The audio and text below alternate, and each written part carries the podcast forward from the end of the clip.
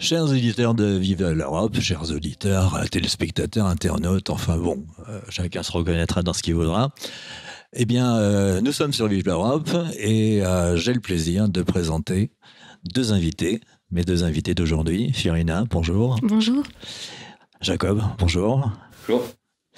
Et nous aurions parlé de, eh bien, de ce qui t'est arrivé, Fiorina, depuis maintenant un an, euh, un... an et quelques mois, mm. voilà, quelques mois, et du dernier bouquin que tu as écrit, ton premier essai, premier essai, qui s'appelle, euh, tout le monde peut le voir ici, euh, Tire à vue, avec cette euh, euh, cette dédicace particulière euh, à un certain Macron et un certain Castaner, à Emmanuel Macron et Christophe Castaner, sans qui ce livre n'aurait pas été possible. Effectivement, tu, leur dois ce livre, et, donc tu as bien fait de leur dédicacer, je trouve. bon. Sous-titre du, livre, La répression selon Macron, et c'est sur Via Romana, de notre ami Benoît Mancheron. Est-ce que tu as proposé ton bouquin à d'autres éditeurs éventuellement? Euh, non, en fait, ça s'est fait directement. Euh, même avant de l'écrire, en fait, euh, on, s'est renseigné. Enfin, on, a parlé à Jean-Yves Le qui nous a proposé son éditeur directement. D'accord, d'accord, ok. Bon, je sais pas, de, gros éditeurs ne t'ont pas fait des ponts d'or pour que tu édites chez eux? Pas du tout. Non, d'accord, tu regrettes pas. Donc tu regrettes pas Gallimard? Non. Non, c'est sûr? Bon, Fiorina, tu viens d'une famille du peuple de France, une famille euh, euh, de, de, la classe dite moyenne. Euh, tu as trois frères et une sœur, donc une nombreuse fratrie. comme beaucoup de Français, tes parents calculent leurs dépenses à leur auprès. Donc, quand je dis classe moyenne, c'est moyenne populaire. Oui. Est-ce que j'ai bien résumé la situation? Oui, oui, tout à fait. Bah, on est de la campagne, là, on habite. Euh, près d'Amiens, donc Près d'Amiens, mais on habite un petit village de campagne. Donc, euh, la voiture, bah, mes parents l'utilisent tous les jours, en fait, que ce soit pour aller travailler ou même aller chez le médecin. Et euh, l'école, bah, nous, c'est pareil. Enfin, fallait qu'on aille dans les villes parce que toutes les petites écoles ont fermé. Donc, c'est vraiment la France oubliée. Et oui. La, la, France dite périphérique, n'est-ce pas, selon le mot à la mode. Voilà. Moi, j'appelle plus ça la, France sacrifiée. On, on verra un peu plus tard. pourquoi, mais... c'est plus, plus doux, plus, plus soft. Oui, oui. C'est pour ça que les, les, les, journalistes préfèrent le mot périphérique, sans doute. Et euh, oui, j'ai euh, donc euh, trois, trois, trois grands frères. le premier a fait travailler comme mon papa, en fait, travaille à la poste. Ensuite, euh, le deuxième a, réussi à devenir comptable. Hmm. Et le troisième, lui, il travaille dans le bâtiment. Après, j'ai une petite sœur qui est encore euh, au collège. Hmm. Hmm. Bon, euh, tu as de, de, nombreux projets professionnels, des bon, c'est je, je, lis, tu, tu as, j'imagine quand tu étais gamine, chacun rêve de ça. Bon, moi aussi, j'ai rêvé d'être gendarme. Euh, après, tu rêvais d'être juge, avocat et même député. Alors, député, ça m'a quand même surprise pardon, surpris que tu sois, que tu aies euh, voulu être, être député. C'est quel rêve? Ça correspond à quel rêve, ça? Euh, bah c'est simplement en fait pour moi les lois enfin dans mon esprit quand j'étais adolescente c'était les députés qui décidaient des lois qui qui créaient les lois et je me suis dit certes avocate c'est bien tu défends la justice mais c'est pas toi qui l'a créé, c'est pas toi qui, qui décide de comment est la justice en fait. Donc, euh, bah, tout de suite, je me suis, euh, je me suis penchée sur euh, vouloir être députée. Puis après, bah, maintenant, je me rends bien compte que c'est beaucoup plus compliqué que ça et que voilà, c'est. Ouais, parce qu'en fait, les députés français, je crois, euh, votent à 75% des directives venant de Bruxelles. Hein. Bon, donc ils ne servent pas à grand chose. On pourrait supprimer l'Assemblée nationale. Je crois que ça ne serait pas une perte. Euh, tu parles, dès les, dès les, premières pages de ton bouquin, tu parles du, du, podium gagnant, tu parles euh, d'équité, mérite, sélection. Équité, mérite, sélection. Donc trois mots importants pour toi. Et tu ajoutes oui à l'équité non à l'égalité. Est-ce que ces deux, formules résument euh, finalement la philosophie de ta vie? Oui, tout à fait, parce que j'estime que euh, pour mériter une chose, il faut savoir se battre. Et euh, c'est pas parce que. Enfin, là, c'est même plus l'égalité, c'est de l'égalitarisme, quoi. C'est donner les mêmes chances à tout le monde, alors que tout le monde ne fait pas les mêmes efforts. Donc. ouais, absolument. Oui, ça résume à peu près ma vision de la vie. Bon, je donne cet exemple que tu donnes toi-même naturellement dans ton bouquin. Euh, la suppression de la bourse au mérite en, 2013 t'a révolté. profondément révolté, tout comme son rétablissement en 2015, qui peut paraître étrange, mais le rétablissement divisé par deux. d'abord, et attribué selon des critères sociaux euh, euh, à, des gens qui percevaient déjà des, euh, critères sociaux particuliers. Donc les classes moyennes étaient totalement exclues de ce rétablissement de la, bourse, de la bourse au mérite. Bon. un commentaire là-dessus, éventuellement sur... Oui, moi ça m'a révolté parce que tout simplement là, le, mérite n'est plus pris en compte encore une fois. Quoi. C'est c'est juste sur les critères sociaux des parents. Et euh, là, je pense un peu plus particulièrement à la fac. Par exemple, à la fac, euh, tout le monde a la bourse. Et il y en a qui vont jamais à la fac, clairement. Il y en a qui travaillent très dur. C'est comme moi, je touche à peine 100 euros de bourse. Alors que, enfin, maintenant, je vais plus à la fac à cause de ce qui s'est passé. mais, euh, mais quand j'y allais, enfin, je travaillais, quoi, comme, comme d'autres. Mais il y en a qui vont jamais à la fac et qui touchent jusqu'à 500 euros de bourse. Et je trouve pas ça. Ah oui, bah, le dernier, l'échelon 7, c'est ça, c'est 500 euros de bourse. Et il y en a qui s'inscrivent juste pour avoir les 500 euros et ne vont jamais en cours. D'accord, ok, Bon. Tu découvres le monde de la philosophie euh, et tu, entreprends des études de philosophie à la, faculté d'Amiens.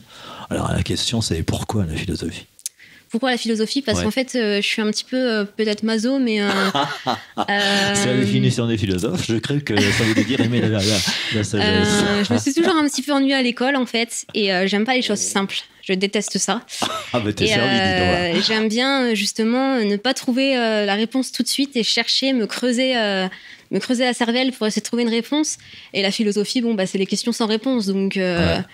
Automatiquement, oui, ça m'a plu dès le départ. Ah et puis, bah, c'est la difficulté, quoi. Je me suis retrouvée en terminale au premier trimestre à avoir 8 de moyenne. Et je dis, ah oui, là, c'est dur. Là, là, ça motive, c'est bien. Donc, oui, je suis motivée par la difficulté. Donc, c'est ce qui m'a amené à faire de la philosophie Bon, alors l'importance pour toi de la philosophie, tu, tu en parles dans, dans, ton bouquin et, je me permets de te, citer, ça te dérange pas, ça ne me fait pas souffrir ta modestie, j'espère. Donc c'est à la page 136, c'est ce que je dis. Euh, la philosophie sera ma plus grande alliée. Comme cette dernière me l'a appris, je dois analyser mon problème dans son ensemble, utiliser toutes les informations que j'ai en ma possession. Chaque élément, même insignifiant, a son importance. En confrontant toutes ces informations à mes projets, connaissances, je pourrais trouver une solution, une façon d'appréhender les choses. Je le sais, un combat intérieur se joue opposant raison et sentiment. Dans cette tempête qui sévit, j'arbitre.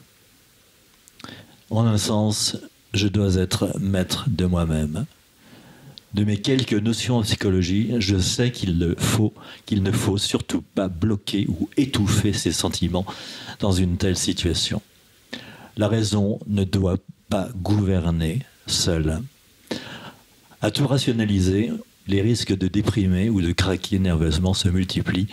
Cependant, il ne faut pas non plus se laisser aller entièrement aux sentiments sans relativiser, à moins de finir, là aussi, par déprimer. En fin de compte, malgré ce que l'on peut penser, les sentiments et la raison sont les deux faces d'une même pièce. Moi, Furine. Euh, je vais euh, devoir laisser les choses s'exprimer, le tout avec beaucoup de mesure. Il faut que je garde le contrôle. Il faut que je garde le contrôle. La prochaine phase m'attend. La colère me fait très peur étant donné, étant, étant de naturel explosif, je ne sais pas comment je vais réagir. C'est tout toi, ça, non? Oui, oui, tout à fait, oui. oui. la, colère est, la colère est d'ailleurs encore très présente. Elle a du mal à, à partir, étant donné qu'en plus je souffre encore tous les jours. Bah, la colère est nourrie tous les jours. Et euh, c'est vrai que, euh, bah oui, enfin, faut essayer de. J'ai beaucoup réfléchi parce que faut savoir que durant le premier mois, j'étais sous le choc, donc les sentiments par chance n'étaient pas là. Ça m'a beaucoup aidé parce que je, je réfléchissais sans avoir, euh, sans avoir la tristesse qui était pesante et tout ça. Donc là, je pouvais réfléchir le plus objectivement possible, on va dire. Et bah, quand les sentiments sont arrivés, j'étais prête à les accueillir. Et c'est vrai que je pense que, enfin, j'essaye d'être modeste, mais je pense que j'ai réussi jusqu'à maintenant. Parce que je suis toujours, suis toujours pas en, déprime, enfin, j'ai pas de suivi psychologique, j'ai rien de tout ça. Donc, euh. Malgré ce qui t'est arrivé, malgré, le calvaire, bon, tu, tu, tu, décris des pages qui sont absolument. Euh. Là, il faut vraiment le, faut, vraiment le, le, dire. Faut, euh, c'est un livre qu'on lit avec beaucoup de beaucoup d'émotions. Hein. tu n'as jamais subi de phase de dépression? Non, parce que en fait, dans ma tête, je suis en plein combat et je suis sur le front. Et donc, lâcher psychologiquement, ce serait baisser les armes. Hmm. Et euh, depuis le début, en fait, je suis dans une. Euh, j'admire les militaires, en fait, depuis toute petite. Ouais. Et euh, ah, tu aurais aimé aussi être non seulement gendarme militaire aussi, d'accord. Et, et je, les admire. En fait, ce que j'admire, c'est leur, leur rigueur. Et j'essaie d'être rigoureuse justement dans ma manière de, de, de, vivre les choses. En tout cas pour, pour ce, qui, ce qui concerne mon œil. Et je me dis que tant que c'est pas fini, en fait, on ne baisse pas les arbres et on ne fait pas demi-tour. Bon, page 230, tu vois, je suis précis. Hein. Euh, c'est uniquement par le moral que je tiens. Uniquement par le moral que je tiens. Je n'oublie pas la promesse que je me suis faite. Tu te fais une promesse. Et je pense que tu vas la garder compte tenu de, de ce qu'on sent de force en toi. Tu, tu, vas garder cette promesse. Ne jamais lâcher. Je garde cette volonté de faire que j'ai depuis le début. Tu signeras exactement les mêmes phrases. Ah oui, tout à fait. Bah, la, promesse, je me le suis faite le 8 décembre, quand j'étais en, train d'avaler mon sang, en fait. Je me suis dit, quand, enfin, je me suis déjà avalé mon sang, et là, bon, automatiquement, je commençais à paniquer. Je me suis dit, je suis en train de mourir. Mais après, je me suis rappelé de ce qu'on m'avait appris à l'école. Et quand on, quand quand on souffre, et quand on, est, on réfléchit, c'est qu'on est conscient. Et si on est conscient, c'est qu'on est vivant. Et donc là, là, je me suis dit, ton corps te laisse pas tomber, donc toi, tu ne laisseras pas tomber ton corps. Et ça, c'est la promesse que je me suis faite. Bon, ton livre, euh, écoute, moi, je l'ai lu comme une leçon de vie. Hein. C'est le moins qu'on puisse dire. On ne sort, pas, sort pas indemne de, la lecture de, ce livre, vraiment. Euh, tu ne sembles pas, bon, là je te pose une question, tu réponds, tu, peux jouer ton joker si tu veux. Hein. Euh, tu ne sembles pas avoir la, la, foi chrétienne, tu parles de Nietzsche. Est-ce que pour toi la, philosophie suffit à se consoler? Euh, la philosophie m'aide beaucoup, mais c'est vrai que moi, par contre, je, je suis peut-être pas chrétienne ou euh, pratiquante, mais euh, je crois au destin. Et pour moi, les choses. Tu dirais la providence ou le destin? Destin plutôt. Vraiment, pour moi, en fait, les choses n'arrivent pas pour rien. Et si ça m'arrive à moi, c'est que je, suis capable de, de, surmonter ça. Et que peut-être, en fait, je ressortirai mieux, en fait, plus tard et beaucoup plus forte. Donc, je me dis que de toute façon, je dois y passer. Donc, voilà je me battrai euh, pour être le pour, euh, ressortir le, mieux possible de ce que je peux ressortir de ça. Alors, quand tu as commencé tes études de philosophie, quand tu les as continuées, je ne sais pas si tu rencontrais la philosophie, mais en tout cas, tu rencontrais l'amour de ta vie. à côté de toi. Oui. Un certain Jacob. Bonjour Jacob. Alors on s'est dit bonjour. Bonjour. Je te redis, je te redis bonjour. Euh, Co-auteur donc c'est ton fiancé, et c'est le co-auteur de, de, ce livre, euh, Tira vu. Euh, vous l'avez écrit à, à, quatre mains. Alors au début, quand on écrit à la main, on dit à deux mains, mais là, comme on écrit sur la machine, on dit à quatre mains. voilà, vous avez qu'à se, lire à, à, quatre mains. Euh, est-ce que Jacob, tu, pourrais, tu pourrais nous, nous, présenter ce que tu es et, ce qui a été changé, ce qui a été bouleversé dans, dans ta vie de ce fameux 8 décembre Bien moi, euh, du coup, je suis euh, Jacob Maxime, euh, étudiant en sciences politiques à Amiens. je suis fiancé de Fiorina, homme. Et depuis longtemps, c'est indiscret. Ah, depuis longtemps, ça va faire un peu plus, un, peu plus d'un an et demi maintenant, je, je ah, crois. Mais, et, et, un peu plus longtemps qu'on se connaît. après, comment se, se présenter, c'est toujours difficile. Homme de droite attaché à ma terre, je dirais tout simplement. Et, euh, et, oui, on a, on a écrit le livre, euh, non pas à quatre mains sur le clavier, parce que Fiorina avait un peu de mal avec l'ordinateur et ça elle supporte pas très mal l'ordinateur euh, depuis qu'elle a perdu son œil, mais du coup, c'est moi qui ai tapé. Fiorina s'est chargée des parties où elle, elle, raconte sa vie, ce qui lui est arrivé, ce qu'elle ressent. Et moi, je me suis chargé d'autres parties où là, j'analyse le mouvement des Gilets jaunes, comment est-ce que le gouvernement a voulu détruire le mouvement, comment la presse a voulu le salir, qui sont les Gilets jaunes, ce qu'ils veulent, ce qu'ils préparent, etc. etc. On aura le temps d'en parler après. et euh, du coup, on s'est partagé le, livre comme ça. Et qu'est-ce qui a, qu'est-ce qui a changé dans ma vie depuis le 8 décembre? Bah, C'était un peu quand même une une vie un peu bouleversée. Hein. J'ai 20 ans. On peut, passer reste on, a, on, a, on, a, 20 ans, on est insouciant, et puis on va, on va manifester dans la rue, on, manifeste calmement. Euh, Et là, on se rend compte que finalement, la première manifestation. Oui, c'était notre première manifestation. Vous n'aviez jamais participé à une manifestation de rue Jamais. Et à, ce moment-là, en fait, on, se rend compte que même si on a que 20 ans, la, vie peut, d'un seul coup basculer et changer et, peut-être même s'arrêter d'un seul ah, coup. Et alors, Fiorina, c'était très marquant pour elle. C'est devenu une, une, femme à ce moment-là et je pense qu'elle en reparlera après, mais même moi, ça m'a fait devenir peut-être euh, peut-être un homme à ce moment-là, ou du moins je me suis rendu compte que tu as mûri? voilà, un mûrissement accéléré. Ouais, d'accord. Euh, Jacob, Fiorina, je me permets encore de, lire un extrait de ton, livre, de, votre livre. Mais là, je pense que c'est toi qui l'as écrit, franchement. Bon, c'est à la page 443, c'est au moment où tu fais des, les remerciements pour ton, ton livre. Alors voilà, euh, je lis. je voudrais tout d'abord remercier Jacob sans qui je n'aurais sûrement pas eu la force de surmonter cette épreuve. Son dévouement, sa patience m'ont été d'une grande aide. Tout au long de ma rémission, j'ai pu compter sur lui, pour le meilleur et pour le pire. Le 8 décembre, quand je me suis retrouvé au sol, il était mon seul repère. C'est grâce à sa voix que j'ai pu me calmer et réfléchir. Je n'étais pas seul, il était là, prêt à m'aider. À l'hôpital, c'est lui qui a géré les formalités. Il a signalé mon cas à l'IGPN et c'est encore lui qui a remué ciel et terre pour faire connaître mon, mon histoire. Sans lui, je n'aurais pas eu cette reconnaissance. Assister une personne handicapée n'est pas simple. Jacob en a eu le courage. Les premiers jours, même pour les gestes les plus simples, j'avais besoin de lui. Je ne pouvais pas me lever, me déplacer, me laver, manger. Nous, avons dû vivre dans le noir tout au long de mon hospitalisation, car il est resté bien sûr avec moi pendant mon séjour à la salpêtrière. Après ma sortie de l'hôpital, Jacob a dû supporter mon euphorie. Étrange. Tu nous expliqueras comment on veut être euphorique dans ces conditions. Mon euphorie, assez paradoxale, tu le reconnais. Mes crises de larmes et par-dessus tout, mes crises de nerfs. Habituellement, étant de naturel très colérique et impulsif, je ne suis pas toujours facile à vivre. Très, euh, très colérique et impulsif, je ne suis pas toujours facile à vivre. Dans un contexte comme celui-ci, je deviens explosive. Quelquefois, il m'est arrivé de pleurer sans en connaître la raison, mais Jacob a toujours réussi à me réconforter. On dit souvent qu'on admire, qu'on m'admire, toi, euh, donc que l'on m'admire pour ma force et mon courage. Eh bien moi, c'est plutôt lui que j'admire pour son incroyable patience et sa maturité.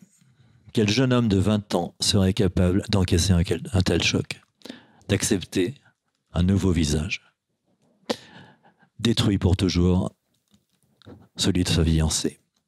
Alors oui, je vois déjà les bonnes consciences me dire, mais c'est normal que par amour, il, passe, il sera, passera par-dessus tout. C'est sûr, vu de l'extérieur, cela coule de source seulement, et ça, seul, lui le sait.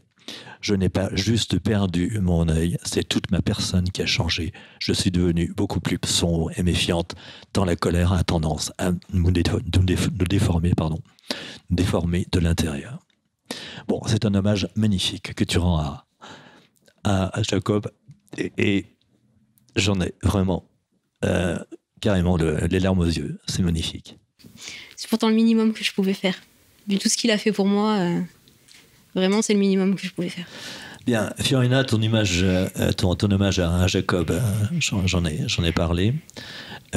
Jacob était là pour des, pour des raisons à la fois euh, affective, évidemment, il a été là, il, t'a soutenu, mais également administrative. C'est lui qui a géré l'essentiel de ton dossier avec euh, l'IGPN, avec euh, les, hôpitaux, etc. Oui, tout à fait. Dès le début, en fait, c'est lui qui a, qui a, géré pour la mutuelle, pour renforcer la mutuelle, ou me faire déclarer en ALD pour le 100% remboursé par la sécurité, la sécurité sociale, ou alors c'est lui qui a déposé, qui est parti à l'IGPN pour signaler mon cas. C'est lui qui a pris tous les rendez-vous avec le Ventoux, euh, qui a, qui a envoyé les mails à l'avocat et tout ça. C'est vraiment lui qui fait tout en fait. C'est euh, euh, un des tout premiers chapitres s'intitule Pourquoi ai-je enfilé un gilet jaune? Alors évidemment, moi, je vais te poser la question pourquoi est-ce que tu enfiles un gilet jaune? Ben, J'en ai déjà un petit peu parlé tout à l'heure. Je viens de cette France périphérique. Ouais. Et ben, mes parents, ben, on habite à 25 km d'Amiens. Donc mes parents, mon père pour les travailler, c'était 50 km par jour qu'il devait faire avec la voiture. C'est ça. Euh, ma mère, pareil, même si c'était pas sur Amiens, elle faisait des petits allers-retours aussi. Euh, pour, mais, tu t'es reconnu dans cette manifestation alors que des manifestations, il y, avait, il y en avait des centaines d'autres auparavant. Bah, disons qu'en fait, là, je me suis rendu compte qu'il y avait quand même beaucoup, beaucoup, beaucoup de monde, en fait. C'était vraiment partout en France. Et euh, je m'en suis rendu compte qu'en bah, en fait, on, était, on suivait euh, le petit, euh, le petit, la petite itinérance de Macron sur le centenaire de la guerre, sur les, les, monuments historiques qu'on a en Picardie. Et L'itinérance mémorielle. Hein, oui, voilà. voilà c'est ça. Et, et on, les a on a croisé les premiers gilets jaunes sur les ronds-points. Et c'est vrai qu'en fait, on, il y en avait beaucoup. Et après, je me suis rendu compte que c'était pas juste dans, la Somme, c'était pas juste dans la Picardie, c'était dans toute la France. Et là, je me suis dit, si on doit bouger les choses, c'est maintenant. et ce qui m'a décidé, au fond, c'est le pacte de Marrakech. Alors tu en parles aussi du pacte de Marrakech, est-ce que tu peux développer, euh, développer ce point-là euh, très particulier? ah, Tout simplement, c'est... Euh, pour moi, en fait, les, c'est en lien avec les Gilets jaunes, parce que tout simplement, les Gilets jaunes, pour moi, c'est la France sacrifiée pour le bien de nos envahisseurs et en gros de nos migrants.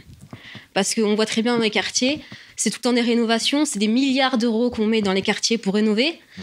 C'est euh, des, dédoublements de classes pour les CP-CE1 dans les écoles maternelles dans les banlieues, alors qu'on ferme des écoles dans les, euh, dans les, dans les campagnes. Blanquer, considéré comme ministre de droite, euh, ferme des écoles dans les zones rurales pour ouvrir des zones euh, des, écoles dans les zones, euh, dans les ZEP pour, euh, pour des gens qui ne sont pas tout à fait venant de, de, France. Ou encore, on, offre des petits déjeuners aux enfants dans les banlieues et les enfants des Gilets jaunes, on s'en fiche. Mmh. combien de plans banlieue aucun, aucun plan campagne. Mmh. Donc oui, les, Gilets jaunes sont les mmh. sacrifiés du. Enfin, c'est la France qui va se faire grand remplacer par, par l'immigration. Oui.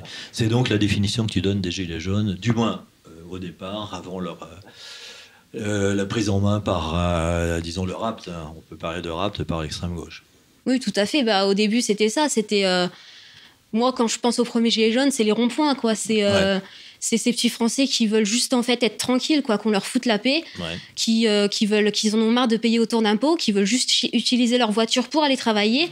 C'est bah, c'est les Français qu'on n'entend jamais en fait mmh. et qui mmh. se plaignent jamais et qu'on mmh. n'écoute pas, qu'on ne veut pas voir.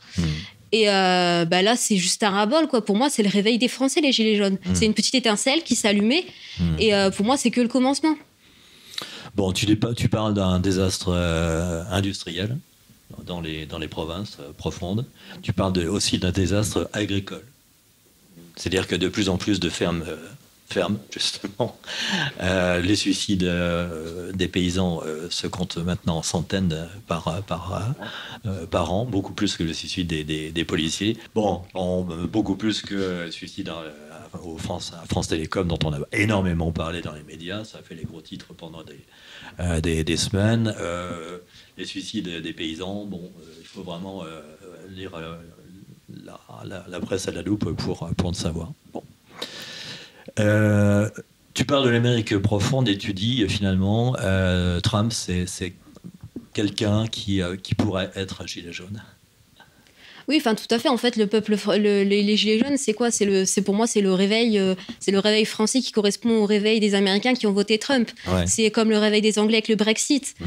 Nous, on passe pas par les unes, on passe par la rue. C'est notre, notre tradition, c'est comme ça. Et bah, on a personne en même temps qui, qui reflète les vraies, euh, les vraies volontés du, du, peuple, en fait. Donc, euh, bah, automatiquement, on va dans la rue pour, euh, pour se faire entendre. Bon, alors je reviens à ce fameux, ce funeste 8 décembre 2018, acte 4 des, des Gilets jaunes. Vous n'étiez pas venu aux, trois autres, hein. c'était la mm. première mm. fois. Bon, 14h07, tu as eu bascule. tu es sur les Champs-Élysées, juste en face du drugstore Publicis. J'ai cru comprendre, en te, lisant, je n'y étais pas, euh, qu'il y avait deux camps. Il y avait le camp des casseurs, d'un côté, et puis de l'autre, les gilets jaunes, qui étaient calmes, absolument calmes. Bon. Et quelle était euh, l'attitude de la police par rapport à ces deux camps? Euh, moi, j'en ai pas trop de souvenirs. Tout ce que je me souviens, c'est de voir en fait les, policiers entrer sur le sur l'avenue pour euh, pour laisser passer les pompiers parce qu'il y a les, les, casseurs qui commençaient à, vandaliser justement le publicité drugstore. Ouais. On mis on commençait à mettre euh, à arracher des, les les, les les plateaux de bois, enfin les pour y mettre le feu. Et donc là, je me souviens que les policiers chargent pour laisser passer les pompiers. Hmm. Et bah, après, je m'écroule. il pourra sûrement mieux vous expliquer que moi parce que. Oui, alors toi, tu as vécu l'écroulement de, de Fiorina. J'imagine que tu, tu, étais sous le choc, tu n'as pas réalisé immédiatement. Oui, le, au moment à 14h07, quand elle est atteinte par un projectile policier, euh, ce qu'il faut bien comprendre, c'est que la police euh, le charge d'un côté de l'avenue des Champs-Élysées. Donc euh, l'avenue, c'est 80 mètres de large des Champs-Élysées. Nous, on est de l'autre côté. On essaie de reculer, mais on peut pas parce qu'il y a un mur d'un côté. Et l'autre côté, c'est les gendarmes mobiles qui nous bloquent avec leur bouclier anti-émeute. Je crois comprendre que vraiment les gendarmes mobiles ont euh, fermé toutes les issues qui arrivent sur les Champs-Élysées. On a les gendarmes mobiles le, matin, les gendarmes mobiles nous poussent à entrer sur les Champs-Élysées. Et à partir de 11h, par là, l'avenue des Champs-Élysées est bloquée.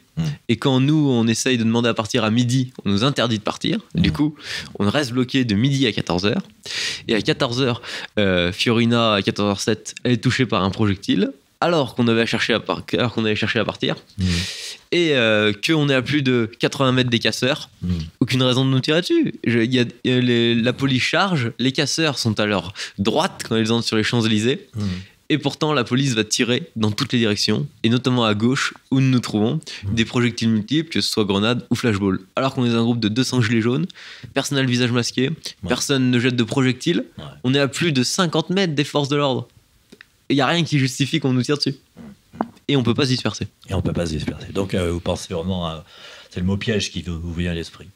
Ah mais là, parfaitement, on était, euh, on était, on pouvait pas bouger et on nous tire dessus. Il n'y a pas d'autre mot qu'un piège en effet. Euh, donc Fiorina, là, tu, tu l'as dit, ta, première réaction, c'est ta première réflexion, c'est de dire si, si j'ai mal, si je respire, c'est que je suis encore en vie. Euh, est-ce que tu parlerais d'élan vital, d'amour de la vie, ou bien simplement de, totale inconscience de ton état? Je pense que oui, c'est un élan vital. On peut même pas. Par moi, je, j'avais même les mots d'instinct de survie. En fait, c'est vraiment, euh, hmm. c'est un quart de, enfin, en un, en un quart de seconde, je suis passée de je vais mourir hmm. Euh, non, bats-toi. Donc euh, vraiment, hmm. c'est vraiment, euh, oui, j'appellerais ça un élan, voire même plus un instinct en fait. C'est vraiment, hmm. c'était plus fort que moi. C'était même pas de la réflexion, c'était vraiment, c'était même mon corps en fait, il s'est mis à bouger, à essayer de, de réagir quoi. Donc je parlerais plus d'instinct moi. Bon, on parle un peu du, rôle des street euh, médics, et, puis je pense qu'il faut rendre hommage à Adrien, à Damien et, à Andy. Ah oui, tout à fait, oui. Bah, sans eux, euh, je ne serais clairement pas là, en fait, je ne serais plus là. Parce que les pompiers ne sont pas arrivés tout de suite, c'est oui. puisse dire. Oui, et euh, bah, je perdais énormément de sang, quoi. Donc, je crois que j'ai dû perdre 20% de mon sang en totalité, donc c'est énorme. Pour... Ah oui, c'est énorme pour quelqu'un de ma taille et de mon poids, quoi. Donc, c'est vraiment beaucoup. D'accord. Bon, tu es emmené à l'hôpital Cochin, donc par les pompiers, bien sûr, maintenant, euh, à partir de ce moment-là. Euh, après combien de temps de, tu gisais sur, euh, sur le sol pendant combien de temps avant d'être emmené à Ça s'est fait quand même assez vite, à peine quelques minutes, ça s'est vraiment fait. Ah bon, à peine quelques minutes. Ah oui, oui, ça a été ah très vite parce que ben de ce que je sais, euh, les, enfin, les, les street medics sont arrivés, donc ils ont commencé à, ils ont mis des compresses pour essayer de calmer euh, l'hémorragie de sang. Ensuite, euh, les gilets jaunes ont fait une espèce de chaîne humaine pour me faire sortir de la de l'avenue en fait. Et puis bah juste derrière, il y avait, je crois, des pompiers qui étaient là pour et je suis repartie avec la Croix Rouge pour m'emmener à l'hôpital. Donc ça s'est fait très vite. Bon, tu es, tu es emmené à l'hôpital Cochin. Et quel est le verdict?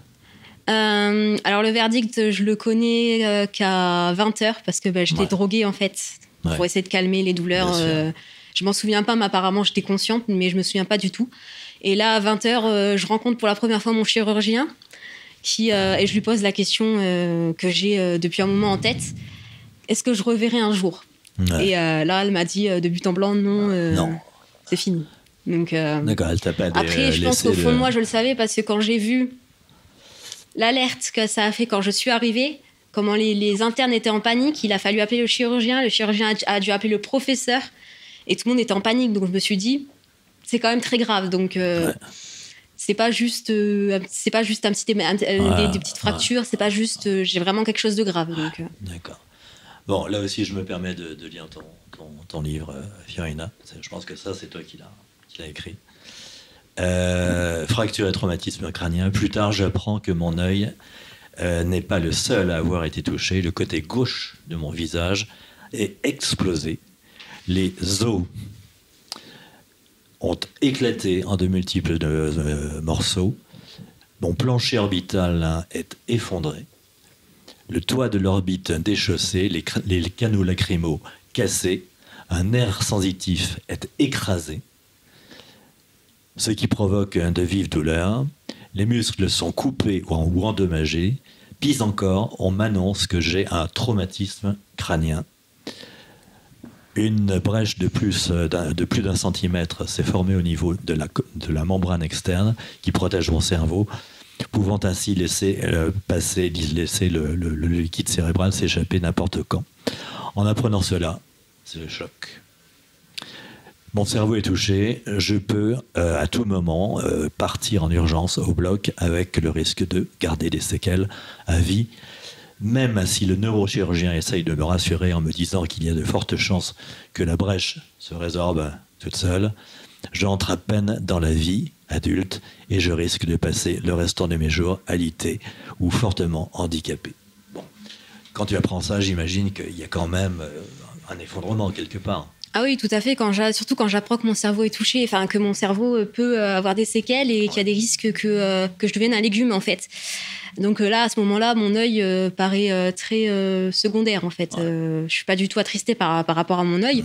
Je me dis que finalement, si j'ai que mon œil de toucher, bah, je suis chanceuse en fait.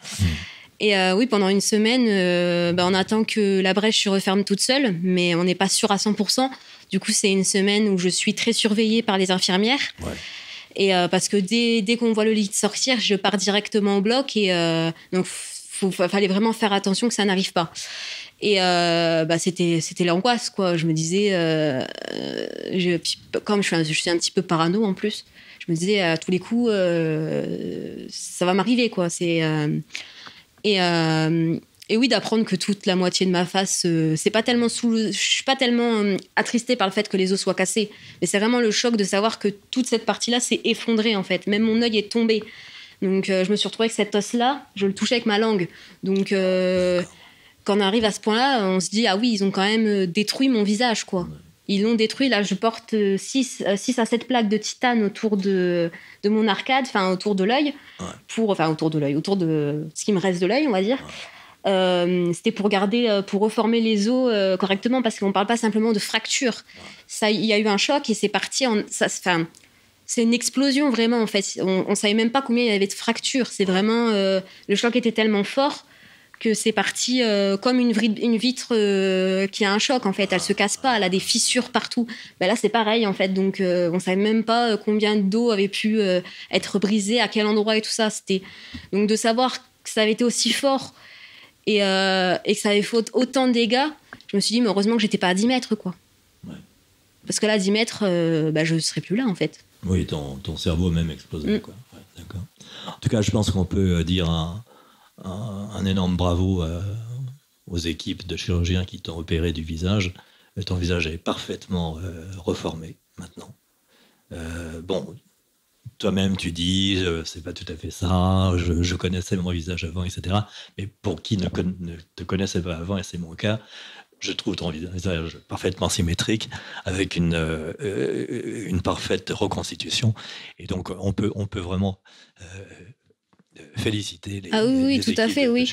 C'est au bout de combien d'opérations? Tu as subi combien d'opérations? Une seule. Une seule opération. Une seule pour le visage, oui, une seule donc, tu, as, combien de plaques de fer enfin, de métal euh, J'en ai, ils savent plus trop, c'est entre 6 et 7 plaques. Ah, ils savent plus trop. Et, euh, et aussi, ils m'ont mis, une, mis une grille euh, derrière, du coup, derrière ma, ma, ma prothèse, enfin, ils appellent ça une prothèse interne, je, je, reviendrai plus tard.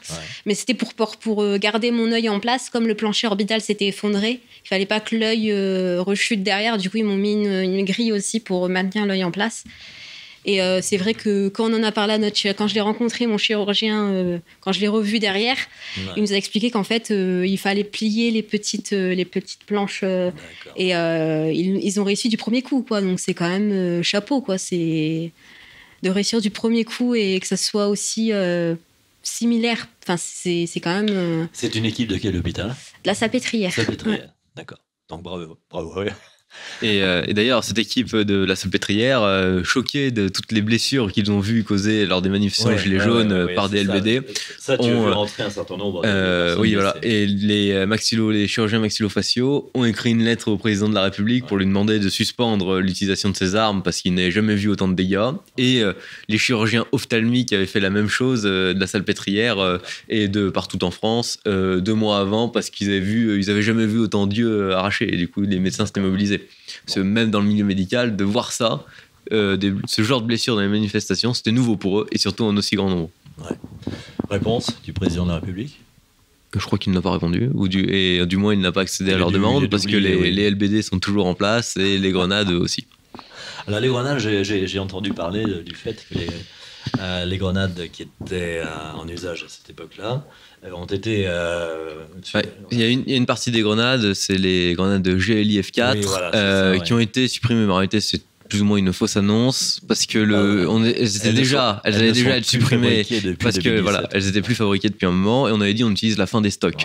et surtout, on a attendu euh, qu'il y ait des dizaines et des dizaines de blessés pour le faire, plus d'un an après. ça se trouve, on ne sait pas les stocks qui restent. Ça se trouve, il reste plus que 50 euh, grenades en stock et du coup, ils ont dit on les arrête. Voilà. Et surtout, euh, il y a une autre question qui est intéressante derrière, c'est il y a une remplaçante pour ces grenades et certains des opposants expliquent bon, on n'a pas encore, on l'a pas encore vu sur le terrain, mais cette grenade est finalement tout aussi dangereuse, si ce n'est même plus. Alors, ce sera là la surprise du chef pour les prochaines semaines. Donc, parlons de choses qui vont euh, qui font davantage chaud au cœur, évidemment, j'imagine. Euh, la, cagnotte, les, soutiens et puis les, messages de, fraternité. Alors oui, au début, euh, c'est vrai qu'on s'y attendait pas d'avoir autant de messages.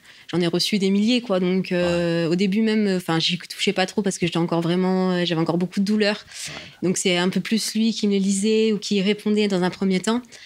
Et puis bah, la cagnotte, pas du tout. On s'y attendait pas du tout. En fait, ça nous a. puis quand on a vu comment elle est partie d'un coup en flèche comme ça, en deux jours, il y avait 30 000 euros. Donc oui, enfin, on s'est dit waouh, quoi. c'est ah ouais, c'est vrai, c'est. Donc on s'est dit waouh, les gens sont là quand même parce que bon, quand en plus il y avait la, il y avait la télé dans ma chambre, mais je voyais les journaux qui en parlaient pas, je voyais le président qui faisait rien, donc je me disais on va, je me sentais mal, quoi. C'est blessant, c'est très blessant. Mais de voir que les Français étaient là quand même à m'envoyer des messages, même à l'autre bout du monde, ou que la cagnotte était là, les Français quand même. Euh, enfin, c'est hyper fort de faire une cagnotte pour quelqu'un, c'est qu'on la soutient vraiment, quoi. Donc, euh, donc oui, euh, ça m'a fait chaud au cœur et je les remercie encore une fois parce que c'est aussi grâce à ces personnes-là que, que je tiens, quoi. Soutien politique également, bon, sur Vélos d'un certain Daniel Conversano. D'accord euh, ça a été le premier, donc euh, je crois qu'on peut le féliciter. Oui, il a été très rapide et je l'en remercie parce que c'est sûrement grâce à lui aussi que mon cas a été aussi connu parce que les, gens ont repris ah, euh, la nouvelle. Et puis un cadeau de Jean-Marie Le Pen, tu peux en parler? Oui, lui aussi a réagi très très vite. Il m'a envoyé son livre dédicacé. Il a dédicacé le, le 10 décembre, donc deux jours après, après ma blessure. Et euh, bah, je, m'y attendais un petit peu, à vrai dire, parce que je me suis dit, bon, on est de droite tous les deux. il a perdu son œil. Peut-être pas lui, mais peut-être quelqu'un du Front National ou quelque chose comme ça. mais euh, mais c'est vrai que quand je l'ai reçu, bah, ça m'a fait très plaisir. Et puis, bah, je m'y attendais un petit peu. Oui, la petite dédicace en plus, euh, très drôle. un borgne qui voit clair, la petite signature. donc, Très bien. soutien de Solidarité pour tous. Est-ce que tu veux parler rapidement de cette association? Euh, oui, euh, bah, je les remercie aussi parce que euh, ils prennent en charge tout ce qui est les frais d'avocat. Donc ça m'aide beaucoup parce que ben, moi, ça serait avec mes moyens, ce serait un avocat commis d'office. Et contre l'État, vaut mieux être armé quand même. Donc je les remercie énormément pour ça. D'accord. Et Anne-Laure, d'autant plus, c'est la présidente. Donc, Anne-Laure Blanc, en effet, oui, tout à fait. Bon, soutien de maître Jérôme Triomphe de toutes les bonnes causes. Oui, oui, tout à fait. Il m'a l'air très compétent, donc je suis très contente de l'avoir comme avocat. Donc, euh, Ah, il est ton, avocat. Ah bon, d'accord, très bien. Bah, écoute, j'en suis très heureux pour, hein, pour toi et pour lui.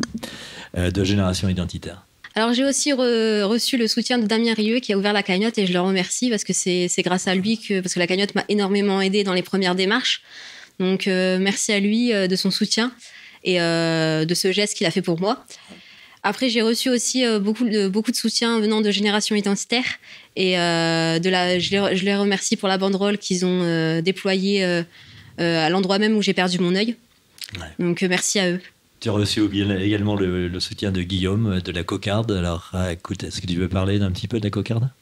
Oui, oui, pas trop, oui, tout à fait, oui. Après, bah, Guillaume, il était là en plus le, le, 8 décembre, en fait. je l'ai croisé quelques minutes ou je sais plus trop, bon, je sais plus vraiment, mais quelques temps avant de me faire toucher. Et euh, il est revenu à l'hôpital pour me voir et m'a ramené d'ailleurs une affiche où il y avait euh, plusieurs signatures euh, venant des étudiants de la cocarde, donc ça m'a fait grandement plaisir. Et j'ai reçu énormément de soutien de leur part aussi, donc j'ai été très touchée par ça. Tu as reçu le soutien également de Jordan Bardella. Oui, d'ailleurs, il avait laissé sa petite signature sur ce papier. Euh, j'étais surprise. Je ne l'ai pas vu euh, dès le départ, en fait, la signature. Et c'est après, je me suis dit, mais Jordan Bardella, il y en a qu'un, il ne doit pas y en avoir 36. il y a peu de chance. Donc, euh, je me suis dit, et je lui ai demandé pour être sûr, je suis mais regarde, je crois qu'il y a Jordan Bardella qui a laissé sa signature sur la petite feuille. Ah et c'est vrai que même sur, sur les réseaux sociaux, il a assez. il, a, il a, même sur Twitter, il a un petit peu poussé pour que mon, cas se fasse connaître. Donc, euh, oui. Ouais, euh, soutien de journaliste François Bousquet Oui, euh, oui, très, oui, énormément. C'est d'ailleurs lui aussi qui m'a, qui m'a convaincu d'écrire le livre. Ouais. Parce que c'est à lui que j'en ai ah, parlé dans, un premier temps. Oui, il m'a dit ah. ah oui, tout à fait, faut le faire, euh, faut pas attendre, faut y aller maintenant. Donc, il t'a pas aidé non, mais je l'en. Enfin, si, bah, si, quand même, c'est lui qui m'a donné, qui m'a, qui m'a poussé. D'accord. Et puis d'Éric Zemmour. Oui, Eric Zemmour, oui, euh, je m'y attendais pas, mais c'est vrai que bon, il m'a pas nommé, mais j'ai su que c'était moi parce qu'avec l'affaire Finkelkraut euh, qui a fait la une, enfin qui a des, enfin sur les médias, euh, il a dit oui, c'est pas ça le plus important quand on voit cette jeune fille qui a perdu un œil. Les, les, médias font du cinéma pour des trucs qui ont moins, moins d'importance, alors qu'il y a des trucs beaucoup plus graves à côté. Quoi, alors, la, droite de conviction est unanime à t'apporter son, son soutien et, son aide. 2500 euh, généreux donateurs, c'est quand même un, chiffre extraordinaire. Euh, donc, sous le houlette, d'après ce que j'ai compris comprendre, essentiellement de génération identitaire et de solidarité, pour tous, hein, c'est bien ça, je ne me trompe pas. D'accord. Euh, et qui t'ont permis de couvrir les, bon, les frais d'hospitalisation, parce que là, la, la Sécu ne rembourse pas tout de suite, évidemment et puis les frais d'aller-retour entre les différents hôpitaux, Paris, euh, Amiens, euh, Chambéry, et euh, sans compter les futurs frais d'avocat qui s'annoncent. Et, et on, parlera tout à l'heure de la bataille juridique qui, qui s'annonce, qui, n'est pas encore en, plein, en plein vent, je crois. Que, on est encore dans la bataille niveau poli policier. On est dans, on est dans l'enquête encore, donc ça bute un petit peu. Donc, ouais. peu... ouais, mais je pense qu'à partir du moment où tu auras faire à, à l'État, tu peux avoir, enfin, c'est comme disait Nietzsche, pour reprendre euh, le, le, philosophe, un de tes philosophes préférés, le plus froid des monstres froids. Et là, je pense que tu auras besoin d'énormément de, soutien. Euh, L'État est riche à milliards, mm. et toi, tu n'auras que ta cagnotte. Euh, le soutien des réseaux sociaux aussi, ça t'a beaucoup aidé. Oui, énormément. Comme je disais tout à l'heure, des milliers de messages et encore euh, plusieurs milliers, je dirais même.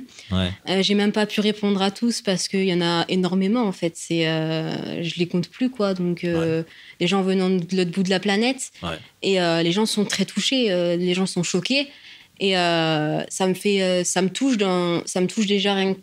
J'ai leur soutien donc ça m'apporte déjà beaucoup.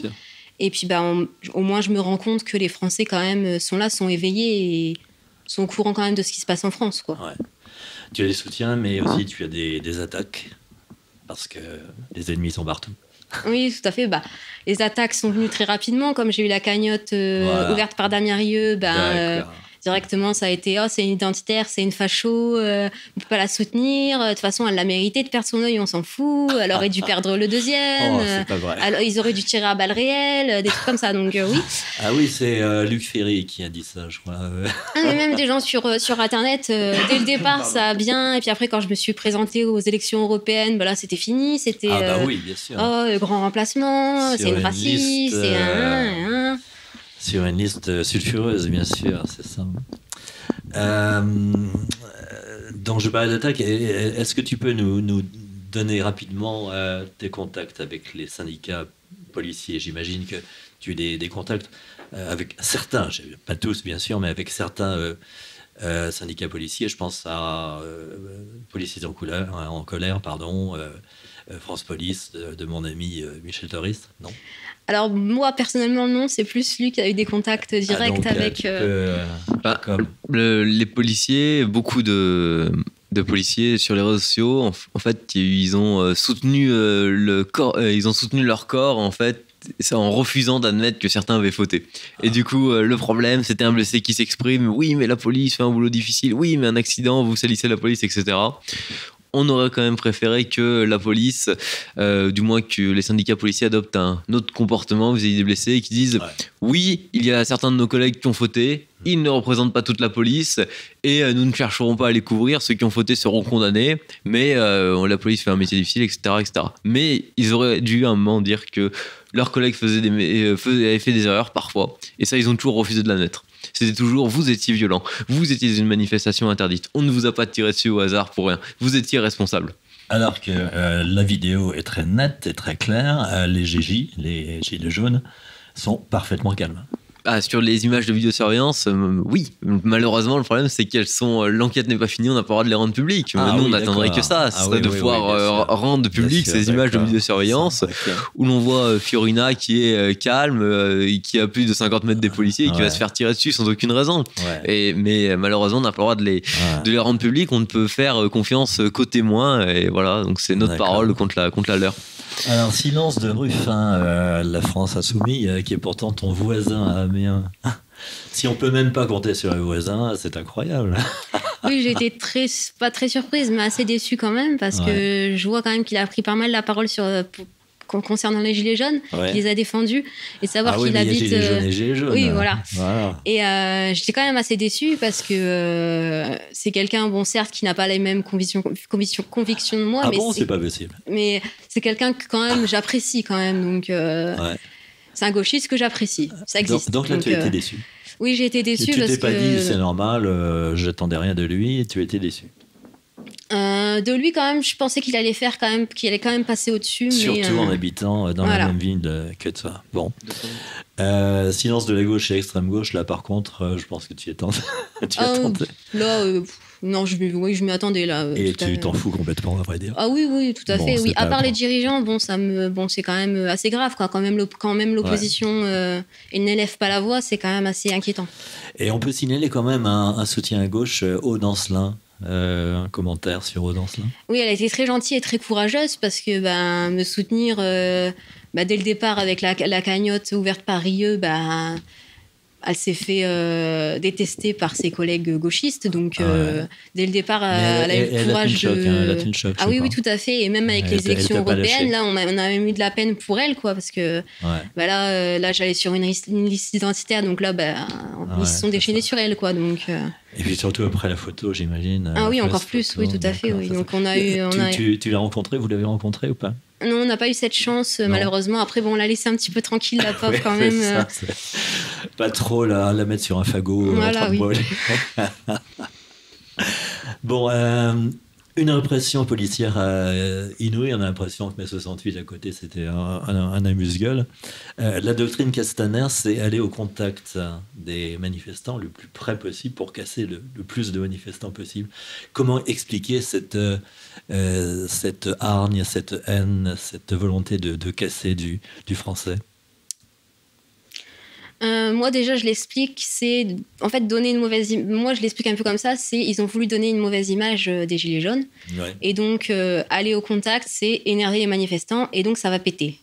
Parce que moi j'ai assisté, on a assisté à plusieurs choses assez assez curieuses le 8 décembre.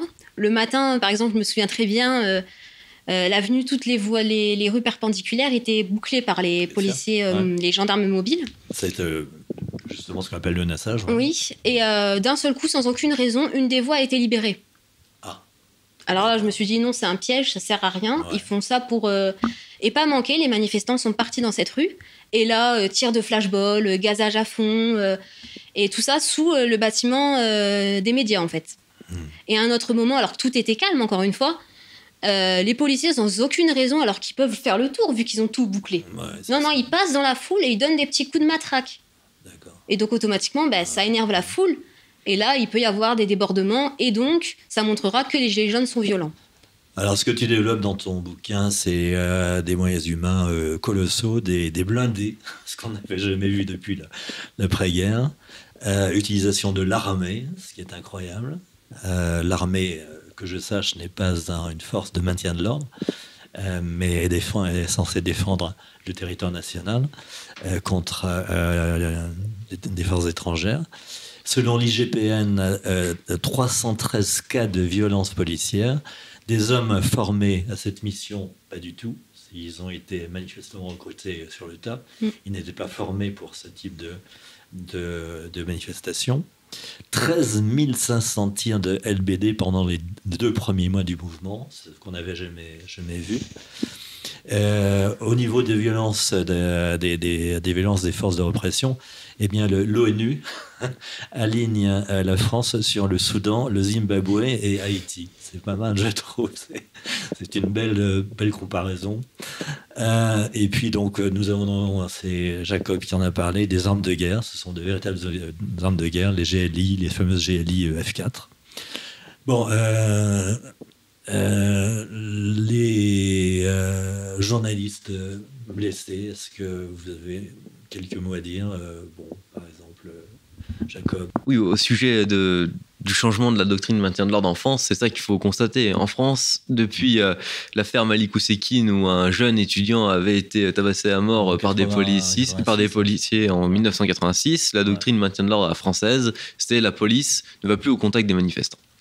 Le, après le 1er décembre, quand l'Arc de Triomphe a été saccagé et que on a vu partout euh, la, police. Qui, par qui Oui, ça c'est une autre question. C'est l'extrême gauche et les racailles de banlieue. On, on l'aborde dans le livre, on détaille très bien ce qui s'est passé. Les premiers condamnés pour le saccage de l'Arc de Triomphe, c'est Mohamed Walid euh, qui venait de Bondy et qui était venu faire leur course et qui avait pillé l'Arc de Triomphe. Bon, du coup, Castaner, après avoir, fait après avoir vu ces terribles scènes du 1er décembre, ils ont dit maintenant la police ne recule plus et on va aller au contact des manifestants. Et pas louper, ça a fait beaucoup de dégâts.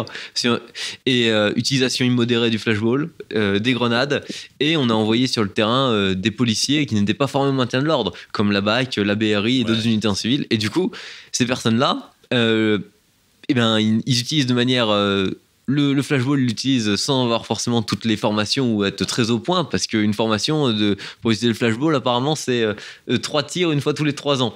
Ça, ça, paraît un petit peu léger. Et euh, normalement, en France, les gens qui font le maintien de l'ordre, c'est les gendarmes mobiles, ce sont les gendarmes mobiles et les CRS. Et là, on a mis des personnes qui n'étaient pas formées au maintien de l'ordre et ils ont fait beaucoup de blessés. Parce qu'ils ont dit là-bas que euh, dans ces méthodes d'intervention habituelles, c'est des méthodes musclées pour des personnes assez violentes ou pour du flagrant délit, etc. ils ne sont pas adaptés au maintien de l'ordre. Et il y a eu de, beaucoup, de, beaucoup de dégâts. Et. Euh, notamment pour l'utilisation des armes, le flashball euh, en France, le LBD 40, on est un des seuls pays européens à le faire, à l'utiliser en manifestation, parce qu'on sait qu'il peut y avoir des dégâts euh, collatéraux euh, très importants. les grenades de GLIF 4, on est le seul pays européen à s'en servir. Et c'est même pas une arme de guerre, c'est interdit à la guerre, genre de grenade, parce que ce genre de grenades sont interdites, parce qu'il y a du gaz lacrymogène dedans. Et à la guerre, on n'a pas le droit de se servir de ces armes-là. Et voilà, il y a, tout un tas de de ces armes qui sont interdites à l'étranger et l'utilisation très massive de ces armes surtout. Parce que quand on voit qu'on a eu 13 500 tirs de LBD en deux mois, c'est plus que sur un an. Bon, en ce qui concerne les journalistes blessés, euh, euh, j'imagine que pas, ça n'a pas été par les gilets jaunes. Ben, euh, il y a eu des. Je ne vais pas cacher qu'il y a eu des violences commises par les Gilets jaunes contre des journalistes. Après, il faut remettre dans leur. Euh, enfin, il faut rappeler ce que c'était. Finalement, c'était quoi? Des insultes ou il y a eu quelques coups de pied joints, mais c'était plutôt euh, très léger finalement. Mais bien sûr, c'est, on peut le il faut le dénoncer et c'est assez inacceptable quand même. Cependant, ah, les... journalistes ne sont pas spécialement aimés par, euh, par le peuple de évidemment, mais après, moi, je, je pense qu'on doit différencier. Ça n'a pas été jusqu'à des violences physiques. Voilà, on doit. Il y a eu quelques violences physiques, mais c'était assez léger. Et on doit surtout différencier le journaliste de terrain, parce que finalement, on en veut aux éditorialistes, mais pas aux journalistes. C'est pas les journalistes de terrain qui commentent l'information. Ça se trouve, les journalistes de terrain ont tout filmé de la journée. C'est pas eux mm. qui s'occupent du montage, c'est pas eux qui mettent les images, c'est pas eux qui font le commentaire la plupart du temps. Et c'est euh, le problème sont les, les éditorialistes de plateau, le montage qui en est fait qui est présenté, ou quand il ne sélectionne, euh, quand en régie il ne sélectionne là plus que les voitures qui brûlent, les feux de poubelle pour montrer une image violente. C'est ça le problème. Après sur le terrain ils ont peut-être tout filmé. Voilà, ça il faut différencier le journaliste de terrain. Souvent en plus qui est en qui est en CDD ou en ou qui est ou qui est un pigiste et qui a un contrat très précaire. Euh, du rédacteur chef qui a choisi comment est-ce qu'on montait l'information, quels commentaires mm. on allait faire, quelles images on gardait. Maintenant, il faut se rappeler. petite petite remarque, les médias sont tenus par une dizaine d'oligarques en France. Ah bien sûr, mais c'est pas pour rien qu'ils ont présenté le mouvement des Gilets jaunes de, cette matière, de cette manière. Aussi, il y a eu une condamnation euh, unanime des médias euh, contre les violences exercées par quelques gilets jaunes sur des journalistes. C'est vrai, il y a eu des violences, il y a eu des insultes ou quelques coups de pied qui ont été échangés. Mais euh, les principales victimes les journalistes qui ont été les, les plus gravement attaqués lors des manifestations des Gilets jaunes ont été cachés les personnes qui ont été euh, agressées le plus violemment, euh, il y a eu notamment Vincent Lapierre et un autre euh, journaliste indépendant, Jimmy, dont j'ai oublié le nom, pour l'agence LDC News. eux, ils ont vraiment risqué leur vie à certains moments. il, y en a un qui a eu le bras cassé, attaqué à coups de pied de bûche par plusieurs antifas, des dizaines d'antifas. Vincent Lapierre rejeté à terre et roué de coups, etc. et finalement, la presse l'a caché, ça. C'était les journalistes qui ont été le plus violemment attaqués on n'en a jamais parlé. Euh, alors que c'est ça, finalement, le, vrai danger, c'est pas un journaliste qui s'est fait insulter, le journaliste de BFM TV qui s'est fait insulter. Non, c'est celui qui se fait casser le bras, ouvrir le crâne, parce qu'il est, parce est là. Et qui c'est qui a fait ça, finalement? C'était pas les Gilets jaunes, c'était des milices politiques euh, d'extrême gauche qui choisissaient euh, qui pouvait venir. Alors, ils ont choisi les journalistes qui pouvaient venir, ils ont choisi aussi les manifestants qui pouvaient venir ou non. Et ça, c'est un véritable problème des Gilets jaunes, c'était la récupération gauchiste du mouvement. Bon, l'attitude des, médias, donc, tu viens d'en parler. Euh, aucun mot sur le blessé. Bah, il y a eu une occultation euh, pendant, pendant plusieurs mois. Et pourtant, une, infirmière affirme qu'elle n'avait jamais vu autant de blessés euh, avec des blessures aussi graves et nombreuses. Oui, bah, comme je l'ai dit, les médecins étaient choqués, personne n'avait jamais vu ça, mais les médias, il y a eu une occultation pendant plusieurs mois, et notamment, on va prendre l'exemple de, de, Fiorina. quand elle est blessée, il faut attendre 4 mois pour que l'AFP fasse son recensement sur les, euh, les personnes qui ont perdu un œil, 4 mois pour un reportage BFM TV. Mais ça n'a aucun sens de faire un reportage 4 mois après. C'était avant. Si les médias s'étaient mobilisés massivement dès les, premiers, euh, dès les premières personnes qui avaient perdu un œil, hmm. le gouvernement aurait été contraint de changer sa stratégie policière. Cependant, les médias l'ont caché pendant des mois. Il a fallu attendre Libération le 18 janvier pour qu'on commence à en parler. Et euh, le fameux pompier euh, qui malheureusement a été touché par un flashball l'arrière de la tête et qui avait perdu connaissance. C'est à partir de ce moment-là qu'on a commencé à en parler, plus de deux mois après les premières violences policières. Donc les, médias ont occulté ça pendant, pendant des semaines et des mois même. Et enfin les médias mainstream. S'il faut pas non plus euh, oublier que les médias alternatifs, eux, dès le début, ils étaient là. dès le début, ils ont dénoncé ce qui s'était passé. D'accord.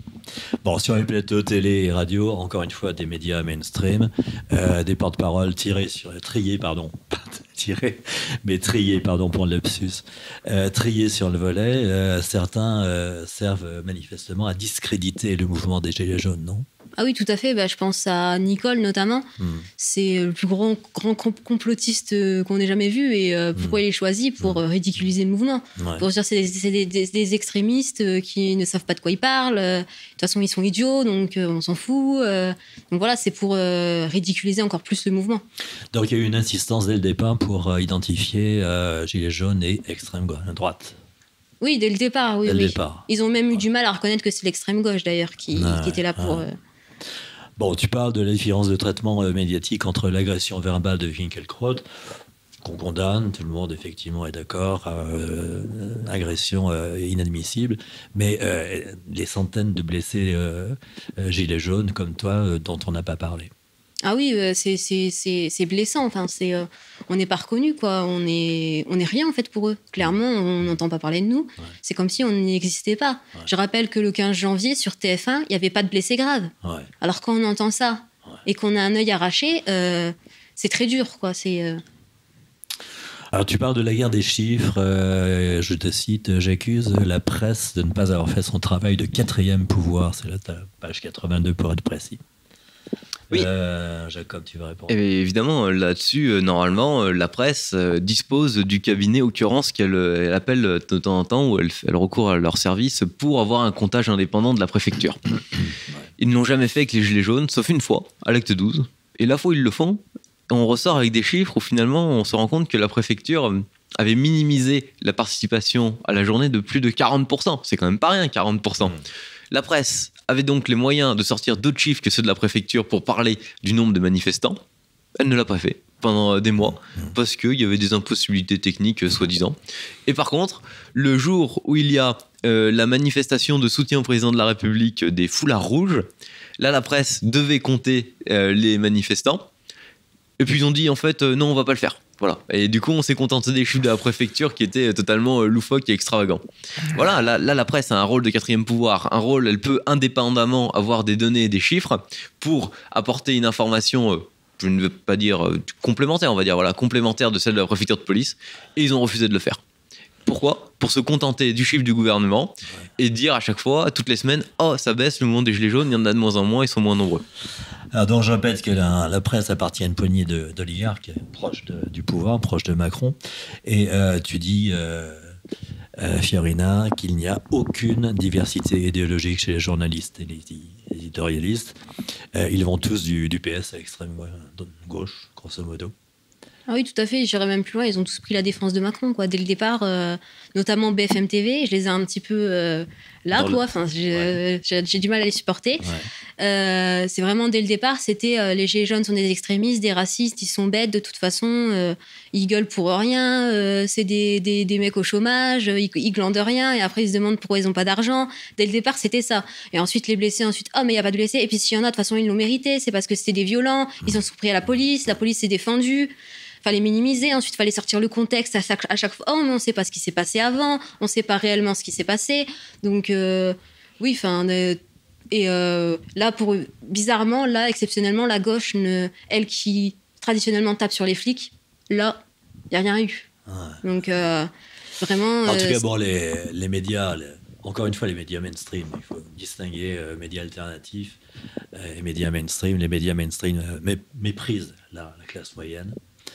Je, je, voudrais reprendre l'exemple de cette agricultrice de 65 ans, il y a quelques jours, qui est morte récemment dans sa ferme de l'Aveyron de, pauvreté et de solitude. Euh, une pauvreté, un désespoir que les, médias mainstream ignorent totalement. Euh, pour eux, seuls comptent les quartiers populaires. Alors, quand on dit populaire, il faut comprendre ethnique, naturellement, qui sont arrosés d'argent public. Évidemment, le, il faut bien comprendre, les journalistes, pourquoi est-ce qu'ils n'ont pas été proches des Gilets jaunes, selon moi? C'est simplement, on n'a rien en commun. On, ils sont des personnes qui vivent dans les grandes métropoles. Ils ont des salaires qui font 3-4 fois celui des gilets jaunes. Il y a des.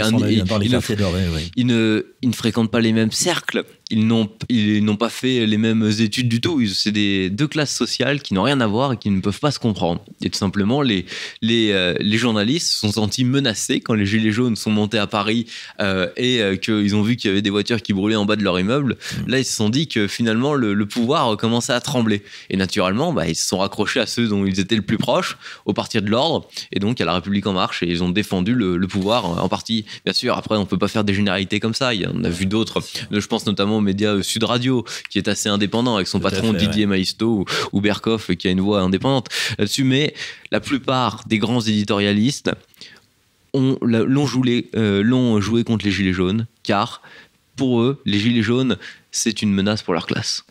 Euh, je voudrais revenir sur ce que tu disais, ce qui me paraît quand même important, c'est faire la différence entre les journalistes de terrain qui sont euh, finalement très proches des, gilets jaunes, qui sont des pigistes pour la plupart, qui sont des CDD pour la plupart, qui ont du mal à boucler leur fin de mois, euh, qui sont virables à merci, et puis les, les rédacs chefs qui sont au service du pouvoir et qui occultent la véritable information. Donc c'est important, me semble-t-il, de, faire cette, différence. Très important, bien sûr, parce que il euh, y, a, des gens euh, finalement, sont, au fond d'eux, ils sont, c'est des gilets jaunes, ils signent des contrats où ils sont juste payés pour euh, ce qu'ils ont, produit de, la journée, et c'est des travailleurs précaires, et c'est pas eux qui vont commenter ni monter l'information. Les responsables, ceux qui donnent l'image du mouvement des gilets jaunes, c'est le plateau, c'est le rédacteur en chef, et c'est euh, finalement celui qui donne les consignes. Et après, bien sûr, il y a les. Et ce qui est encore plus détestable, selon moi, ce sont les éditorialistes qui commentent tout le temps, qui sont tout le temps sur le à commenter, que ce soit les gilets jaunes ou autre chose, alors qu'ils mettent jamais un pied euh, dehors et qui font ça depuis leur, leur tour euh, d'ivoire. ton expérience face aux médias, Fiorina, on t'accuse en boucle euh, d'être euh, proche de l'extrême droite. C'est Damien Rieu euh, qui est à l'origine de la cagnotte. Tu, reçois le soutien des médias alternatifs. RT, TV Liberté, Le Média pour tous, Sputnik, Brut, Boulevard Voltaire, Riposte Laïque, F de Souche, Polémia, et j'en oublie évidemment, qu'il me pardonne. immédiatement, tu es taxé, tu as sur le front l'étiquette bâtiment. Après, c'est pas ça qui me dérange, mais. Euh, J'imagine que non, mais c'est la vérité. Euh, disons que oui, dès le départ, en fait, sur, euh, sur les interviews que, que j'ai eues, en fait, c'est. première question, c'est comment allez-vous? Je réponds, et ensuite, deuxième question, c'est quels sont vos rapports avec Génération Identitaire? Et je me souviens certains articles où on raconte ce qui m'est arrivé. Ensuite, il y a un gros paragraphe sur Damien Rieu. Et ensuite, on explique quels sont mes liens avec Génération Identitaire. Hmm. L'important, c'est pas mon œil c'est de dire que je suis d'extrême droite. Hmm. Et c'est ça l'important pour eux. Et euh, on l'a encore vu euh, par la suite avec BFM TV. On a vu le reportage, il y avait un, c'était un blessé, enfin un, un, jeune homme qui avait perdu la main, et euh, moi, et ce jeune homme était d'extrême gauche. Alors lui, aucun rapport, on fait aucun rapport à l'extrême gauche. Et moi, on essaye de me faire passer pour la fille insensible, d'extrême droite, et tatati, et tatata, qui aime, faire bien, qui aime bien faire, faire sa victime. Dès le départ, c'est vraiment. Euh, on a un autre regard, en fait. Même BFM TV, même s'ils n'ont pas pointé du doigt, il y a quand même un regard différent.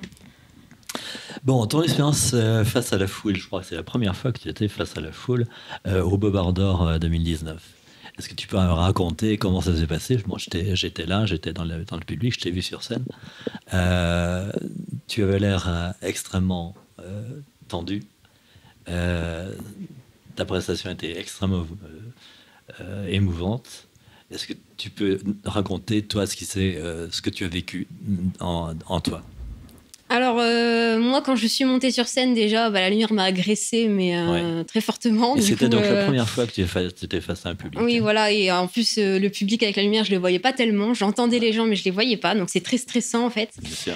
Et bah, j'ai pas l'habitude de parler devant autant de personnes non plus. Donc, je suis toute petite, j'ai 20 ans. Donc, donc voilà, enfin, c'est très ça fait peur. Vraiment, ça mm. fait peur. Mm. Et euh, je me demandais ce que j'allais dire, tout simplement. En fait, mm. j'avais, j'avais rien prévu. C'est Jean-Yves Le Gallou qui m'a dit Oh, tu vas monter ah sur scène au dernier moment. J'avais rien prévu. Voilà. Ah bah écoute, euh, bravo, parce que tu, tu, as, tu as parlé avec une conviction qui, qui m'a laissé penser que tu avais vraiment euh, profondément mûri ce que tu allais dire. Ah non, du tout, non. on l'a su quand on est arrivé, en fait. Et au début, je me suis dit, je sais pas trop de quoi je vais parler. Donc, j'ai commencé à aller sur les Gilets jaunes. Et après, bah, je me suis totalement lâchée, en fait. Parce que je me suis dit, de toute façon, les gens qui sont en face de toi, ils te soutiennent. C'est les gens de ton bord, c'est les gens de ta famille. Donc, euh, vas-y, en fait, lâche-toi, dis ce que tu as envie de dire. Pour une fois, tu peux le dire, donc vas-y. Et euh, c'est vrai qu'après, bah, ce qui m'a aussi énormément ému, c'est de voir tout le monde debout face à moi en train de m'applaudir. Et là, comme je l'explique dans mon livre, c'est euh, les messages, c'est une chose. Mais euh, là, de sentir le soutien palpable, hmm. de l'entendre, de le voir, de le sentir, hmm. c'est, euh, j'en avais les larmes aux yeux, quoi. Hmm. J'ai même cru que j'allais m'effondrer en pleurs, quoi. Vraiment, c'est, c'était, c'était très émouvant et très, très fort. J'en tremblais même. C'était, euh, c'était assez incroyable. Bon, Jacob, tu vas rapidement faire une déposition de l'IGPN. Est-ce que tu peux nous en parler? Eh bien oui, euh, dès que Fiorina est blessée, euh, le, elle est blessée le samedi. Le dimanche, on va signaler son cas au commissariat local euh, du, fin, de l'arrondissement de l'hôpital. ils refusent de prendre la plainte. Ils disent c'est pas de notre ressort, c'est l'IGPN. Le lundi, je vais à l'IGPN. Quand j'arrive en bas à l'IGPN, à l'accueil, il y a en même temps que moi le, le journaliste de Libération, Nicolas Descotte, qui a le visage complètement tuméfié parce qu'il s'est pris un flashball dans la tête et il a failli perdre son œil lui aussi, c'est passé à quelques centimètres. Et vient déposer plainte. Moi, je suis reçu par un enquêteur, ma foi euh, très sympathique, et euh, je fais ma déposition. Euh, je décris ce qui s'est passé. Pourquoi? Parce que je me suis dit, il faut y aller, il faut aller rapidement. Les images de vidéosurveillance ne sont pas ne sont pas conservées indéfiniment. Et les témoins, ils oublient vite. Du coup, il faut signaler rapidement le cas pour lancer l'enquête. Je signale le cas donc le lundi. Le vendredi, euh, l'IGPN vient à l'hôpital. Tu veux peut-être expliquer euh, comment ça s'est passé, euh, ton dépôt de plainte? Alors moi, j'étais un peu... Enfin, j'étais sous le choc un petit peu parce que bah, c'est vrai que c'est assez on n'est pas habitué à ça en fait, de voir ces vêtements. C'était le lundi qui, a, suivi le. le, c'était le vendredi, c'était le vendredi, c'était vraiment voilà, c'était une, semaine, après. Et euh, l'enquêteur très gentil, il a pris son temps pour m'écouter, il a essayé de voir si j'en étais capable déjà d'expliquer de, les choses. et de revenir sur ce que j'ai vécu. Et puis, bah, c'est vrai que c'est déroutant de voir ses vêtements mis sous scellés, en fait. On n'est pas ah préparé à ça, et du coup, oui. Parce que les vêtements étaient pleins, plein de sang. Oui, et tout à fait. D'accord. Euh, la plainte, une fois qu'il est déposée, euh, l'enquêteur euh, m'invite à reprendre contact avec lui. Et du coup, le, lundi, je suis de nouveau à l'IGPN. Et là, il a saisi les premières bandes de vidéosurveillance. Et on va les, il me les montre et on commente. Et du coup, je suis très satisfait de la qualité des images. On voit parfaitement Fiorina et moi qu'on voit parfaitement que nous sommes pacifiques, qu'on est dans une foule qui ne peut se disperser. ça confirme nos versions. Et on voit Fiorina qui se fait tirer dessus sans aucune raison. Et après, la bonne nouvelle, c'est que de l'autre côté, les images euh, sont très claires et on, voit les policiers qui tirent. Et du coup, je me suis dit, bah ça y est, on a, les, on a le lieu et, les policiers. Euh, qui sont filmés, ça va aller vite. On va rapidement euh, trouver, savoir qui c'est. Il suffit juste de trouver le nom de l'unité et puis on identifiera les personnes. Et bien finalement non, ça fait plus d'un an maintenant et l'IGPN n'arrive pas. apparemment, il y aurait des. Ou ne veut pas voilà, ça, non, c'est toute une, ça c'est une autre question on va rester sur la version officielle, il n'y arrive pas.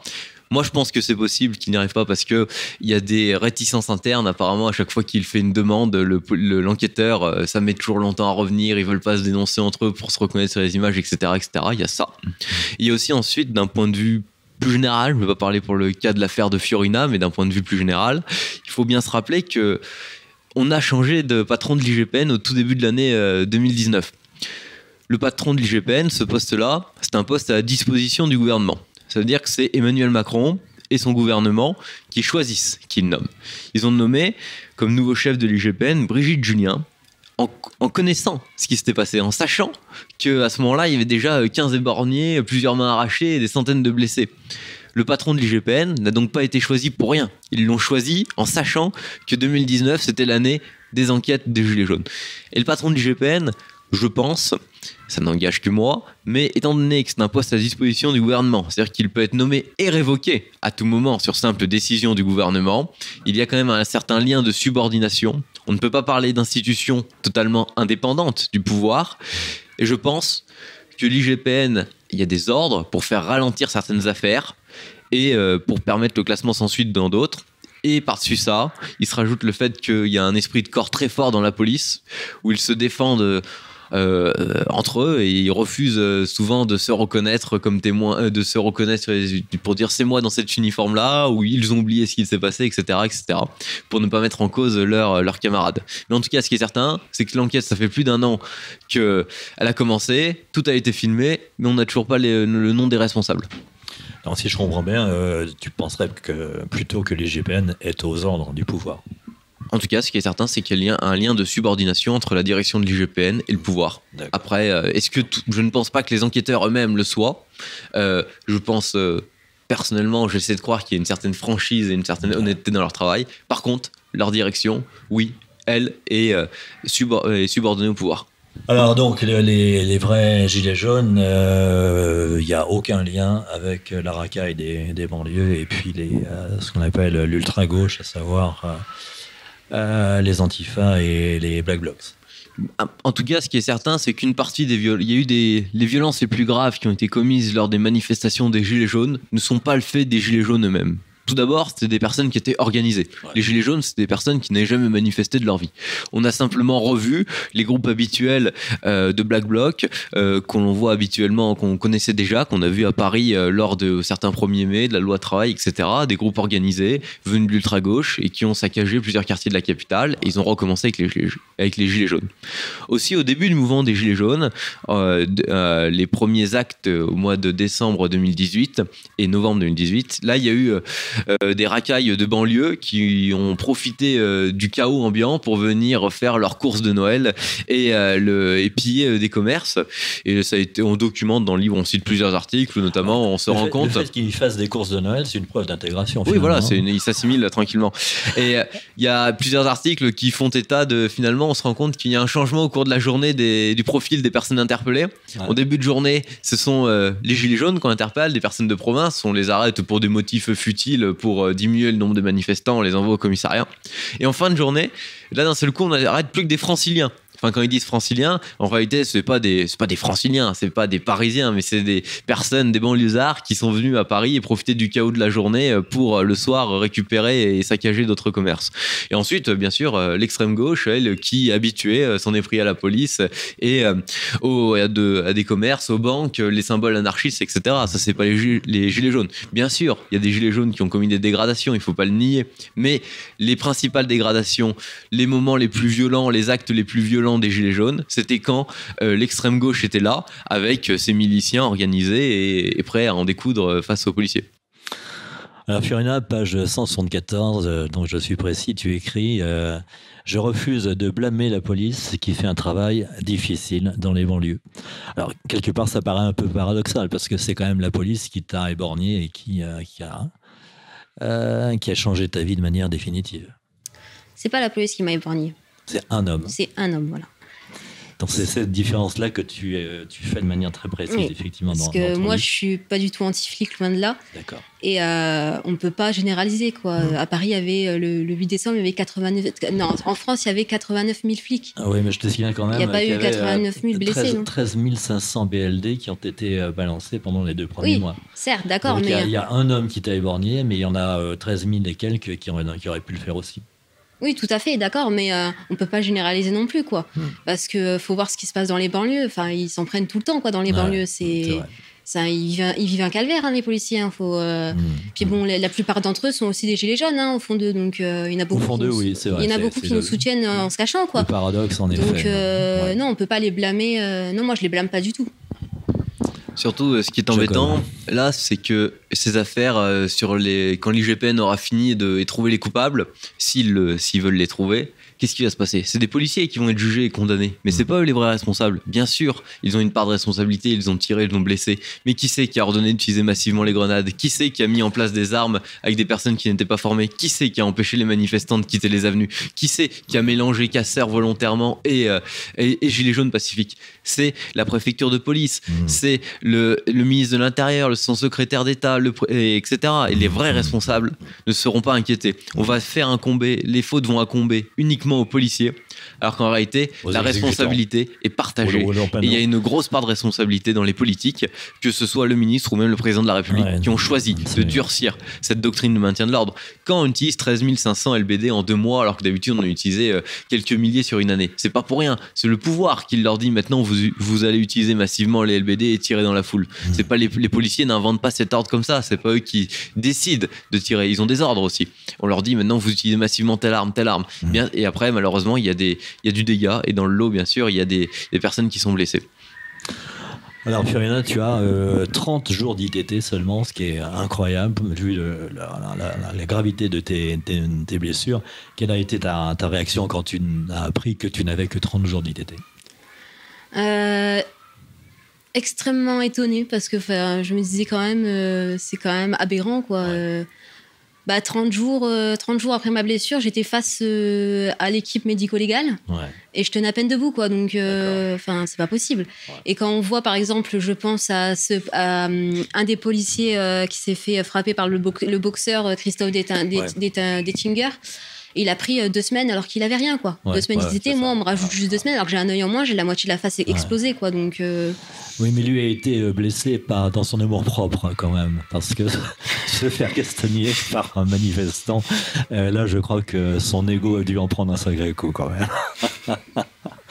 Bien. complicité du gouvernement avec l'ultra-gauche, est-ce qu'elle vous paraît évidente? Euh, oui, parce que ben, euh, surtout avec les casseurs, je dirais moi plutôt. Parce que c'est vrai qu'en fait, euh, par moment, on voit sur les vidéos les, policiers, enfin les policiers à côté des casseurs et ils laissent faire les casseurs, on dirait quoi. Donc c'est. Donc il y a une connivence. Ah oui, enfin il y a des moments où on se demande ce qu'ils font quoi. Clairement, ils tirent sur les, les, les blessés, les, trois quarts, j'ai même plus les trois quarts, sont des, des, étaient des manifestants pacifiques. Ouais, ouais. Enfin, on est en France, il y a quoi Il y a, y a 1000 casseurs peut-être dans Paris. Hmm la police n'arrive pas à stopper 1000 casseurs qui sont fichés. Mais hmm. c'est quand même extrêmement grave. Qui, pour certains, viennent de l'étranger d'ailleurs. Oui, oui. qui donc pourraient être arrêtés à la frontière sans, difficulté. Oui, tout à fait. Ils arrivent bien à arrêter tous les manifestants sur les, sur les, hum, au niveau, au bord des trains et tout ça. Donc pourquoi ils n'arrivent pas à arrêter 1000 personnes? En France, on n'est pas, on n'est pas dans un pays du tiers monde, on est en France quand même. c'est vrai. Jacob, tu, tu, voulais rajouter quelque chose? Oui, non, Fiorina l'a dit. Euh, finalement, quand on se rappelle du 16 mars où euh, il y a eu, euh, 16 18 mars, il y a eu le saccage des Champs-Élysées. Mais il y avait quoi? Il y avait 500 ou 1000 personnes. En France, on n'est pas capable d'arrêter 1000 personnes. C'est incroyable. Non.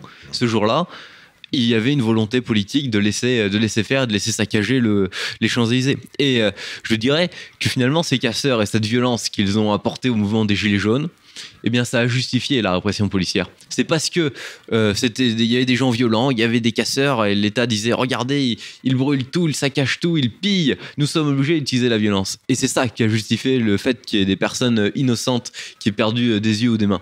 Et parce comme Fiorina l'a dit, oui, il est inquiétant de remarquer que finalement les personnes qui ont été le plus gravement blessées, ça n'a jamais été des casseurs.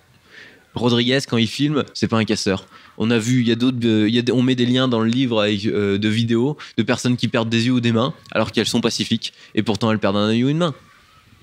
Donc finalement, euh, ces, images de violence, ce sont des, images en or pour le, pour le pouvoir, pour le gouvernement, qui veut identifier gilet jaune et violence. Exactement. Et ils l'ont fait et ils ne s'en sont pas privés du tout. Et les médias complices ont enfoncé le clou sans vouloir forcément mettre de contexte derrière ou d'explication. Alors, les syndicats rentrent dans la, danse tout d'un coup après avoir euh, méprisé euh, les, gilets jaunes en disant que c'était des, finalement de l'extrême droite euh, et, des gens sans, aucun intérêt. Est-ce que, que vous avez vécu l'un et l'autre cette récupération, ce, rapt finalement, comme une trahison? Une trahison peut-être pas parce que les gilets jaunes sont encore là en fait, on, leur a juste volé leur mouvement. Parce que les, les Gilets jaunes sont encore là. Il y en a encore. Et euh, pour moi, le mouvement a été volé. Dès qu'il a commencé à venir dans la capitale, la gauche s'est emparée de lui. Mmh. Et euh, c'en était fini, quoi. Mmh. Oui, je pense qu'il est intéressant de se rappeler des premiers mots des syndicats. Quand on dit à Martinez ou aux, autres syndicats, allez-vous rejoindre le peuple de France, euh, des prolétaires qui travaillent, vous allez les soutenir, n'est-ce pas? Mmh. Et ils répondent, non, pas du tout. C'est l'extrême droite, ce sont des fascistes, nous n'avons rien à voir avec ces gens-là. Voilà. Et deux et trois mois après, euh, deux mois après, ils sortent les drapeaux syndicaux, ils récupèrent le mouvement et ils disent oh, on défile avec eux pour le 1er mai. Mais voilà, mais c'est ça, c'est les syndicats français sont pourris. Pour mm. une fois qu'il y avait un mouvement populaire, ils ont refusé de s'y joindre au début et ensuite ils l'ont complètement détruit de l'intérieur en organisant la police politique. On a vu avec les hommes de Sud qui empêchent Vincent Lapierre de tourner. Euh, je vous invite à regarder sa vidéo du 1er mai. Et euh, qui, mais il n'y a pas que, il y a, y a, pas que Vincent Lapierre. Il y a des militants. Moi, notamment le 12, euh, l'acte 12 au mois de février, pour en hommage aux blessés. Quand j'y vais, je suis reconnu par une des milices d'extrême gauche qui me demandent si je suis bien le fiancé de, Fiorina. Et voilà. Et du coup, j'ai été contraint de quitter le, le cortège parce qu'il faisait la police politique et choisissait qui avait le droit d'être là ou non. Il y a eu euh, des, journalistes, on en a parlé, mais aussi des militants royalistes ou des personnes de droite, tout simplement, euh, qui ont été frappés mmh. euh, parce qu'ils étaient là. Fiona, ta visite au, service de santé du Val-de-Grâce, donc, et alors, aux hommages, à l'hommage aux, aux gueules cassées, ça a dû, j'imagine, te faire une impression intense. Oui, tout à fait. Enfin, après, euh, l'impression que ça m'a fait, c'est de voir le progrès qu'on a fait euh, depuis. Et déjà, à ce moment-là, c'était déjà énorme, les progrès médicaux de cette période. Mais alors, de voir ce qu'on est capable de faire maintenant. Et euh, bah, c'est vrai que oui, ça m'a quand même interpellé, quoi. C'est de voir qu'on a. Est-ce que, tu identifié aux, gueules cassées Oui, quand même, oui, parce que dans les faits, les gueules cassées, j'en suis une, quoi. Hmm. Ils ont explosé mon visage. Mm. Donc euh, oui, euh, factuellement, je suis une gueule cassée. Après, je compare pas, c'est sûr que je compare pas leur vécu et le mien. C'est pas du tout la même chose. Je suis pas en période de guerre, donc euh, c'est pas du tout la même chose. Mais, mais factuellement, je suis aussi une gueule cassée. Bon, ta lettre au président, euh, j'imagine qu'il n'y a aucun recours, euh, retour. Euh, ah non, aucun, aucun, aucun. ça, ça m'étonne d'ailleurs pas. Je l'ai envoyé au mois d'avril 2019 et aucune réponse. et depuis, je vais même laisser mon livre. J'ai emmené mon livre ah, à l'Élysée. Très bien. Oui, parce qu'il faut savoir avec, que. Avec la dédicace, je pense que ça s'impose. Emmanuel Macron est venu inaugurer ma fac à Amiens, ah, mais j'étais empêchée d'entrer. Alors, comme j'ai un peu de caractère, j'ai pas trop aimé. Oui. Donc j'ai fait une petite vidéo et le lendemain j'ai été à l'Elysée pour remettre mon livre à l'Elysée. mais j'essaie de, de, faire passer ça par Brigitte Macron, mais ça ne marche pas non plus. Donc, ah, ça marche pas. Je me suis dit peut-être qu'une femme, bon, elle est littéraire, c'est une femme, elle sera peut-être plus sensible, mais non. Non, ça n'a pas marché malgré tout. Bon, d'accord. Bon, Fiorina, en août 2019, euh, euh, ça a été le, le calvaire. Est-ce que tu peux expliquer brièvement ce qui s'est passé? Euh, oui, j'ai eu très mal en fait parce qu'il faisait très chaud déjà, il y avait la canicule et faut savoir que j'ai eu une nerf atteint et c'est un nerf sensitif. Donc je suis très, je suis très sensible à la variation de chaleur. Et euh, bah, je ne pouvais pas du tout sortir, euh, déjà à cause de la chaleur, mais en plus à cause de la lumière aussi, parce que je suis très sensible à la lumière. Et donc, euh, bah, je restais en Tu, es sensible exactement de ton œil absent ou de ton œil qui voit? Les deux. Les deux. Parce que j'ai des douleurs fantômes qui sont là. Donc j'ai l'impression d'être éblouie du côté gauche alors que bah, c'est pas possible. Et du côté droit, en fait, j'ai la, la j'ai le photo, enfin le, réflexe photo, photo photomoteur sur la pupille, normalement, c'est lié aux deux yeux, en fait. C'est les deux yeux qui fonctionnent ah, ensemble. Et donc là, le cerveau doit apprendre euh, qu'il n'y en a plus qu'un qui fonctionne et qu'en gros, doit il doit s'adapter, en fait, tout simplement. Et donc, c'est beaucoup plus long. Euh, le changement de lumière, c'est beaucoup plus long pour moi. Pour les tenants de l'ordre, euh, dis-tu, pour les tenants du parti de l'ordre, Macron est le candidat idéal. envers les blessés, jamais un mot de compassion. Est-ce que tu comprends cette réaction des Français? Euh, moi, je comprends la réaction de Macron euh, dans le sens, euh, oui, en fait, il, représente l'ordre et donc pour garder ses électeurs, il est un peu obligé de faire ça. Parce qu'il a sa base d'électeurs et il sait qu'avec ça, il peut repasser en 2022. Et donc, il veut, il veut les garder dans, sa poche, quoi. Donc, ses électeurs, c'est quoi? C'est les Parisiens, les bobos, les riches, quoi. Donc, s'il y a de l'ordre, voilà. S'il y a de l'ordre, bah, comme l'expliquait tout à l'heure Jacob, les Parisiens ont eu, peur quand ils ont vu débarquer les Gilets jaunes. Mmh, mmh. Et donc, il fallait de l'ordre pour eux. Mmh. Pour passer de la panique, il fallait que l'ordre soit là. Et donc, Macron, il a bien joué son rôle là-dessus. Et en niant les blessés, bah, c'est. Euh, parce qu'en en, en, avouant le fait qu'il y, ait des blessés, il avouait qu'il avait fauté, en fait. Et pour lui, c'est pas possible. C'est le chef suprême, il peut, il peut pas dire qu'il a fauté. C'est pas possible. Euh, quelque chose qui m'a vraiment euh, interrogé, euh, c'est à la page 228, je te cite, Je ne souhaite pas bénéficier des progrès du transhumanisme, pardon, quand il sera possible de me rendre la vue avec un œil artificiel. Pour moi, ce sera non. C'est pas, pas paradoxal, ça? Tu n'aimerais pas avoir tes deux yeux? mes deux yeux, oui, mais mon œil à moi. Et ton œil à toi. Voilà. bien sûr que j'aurais préféré garder mon œil, mais je l'ai perdu et il y a des choses qui se perdent et qui se retrouvent pas. Ouais. Donc pour moi, euh, même s'il y a un œil euh, qui me rend la, la, la, fonction de la vue comme avant, je n'accepterai pas. Parce que tout simplement, il y a des choses qui ne se remplacent pas. Et là, pour moi, ce serait euh, remplacer mon œil. Et de toute façon, tout est remplaçable maintenant dans ce monde. Donc non, je suis désolée, non, pas pour moi en tout cas. Bien, maintenant c'est la bataille judiciaire contre l'État qui s'annonce. donc là, je pense que Jacob, tu as des choses à dire. Du moins, c'est une bataille déjà incertaine. Euh, il y a eu euh, des dizaines de cas de gilets jaunes blessés euh, qui ont vu leurs affaires classées sans suite. Ils ont perdu pour certains un œil, une main, mais c'est classé sans suite. Ça, c'est du coup, il faut déjà espérer qu'on passe, que Fiorina arrive à passer à travers ce, les mailles de ce filet-là et que son affaire est une suite judiciaire.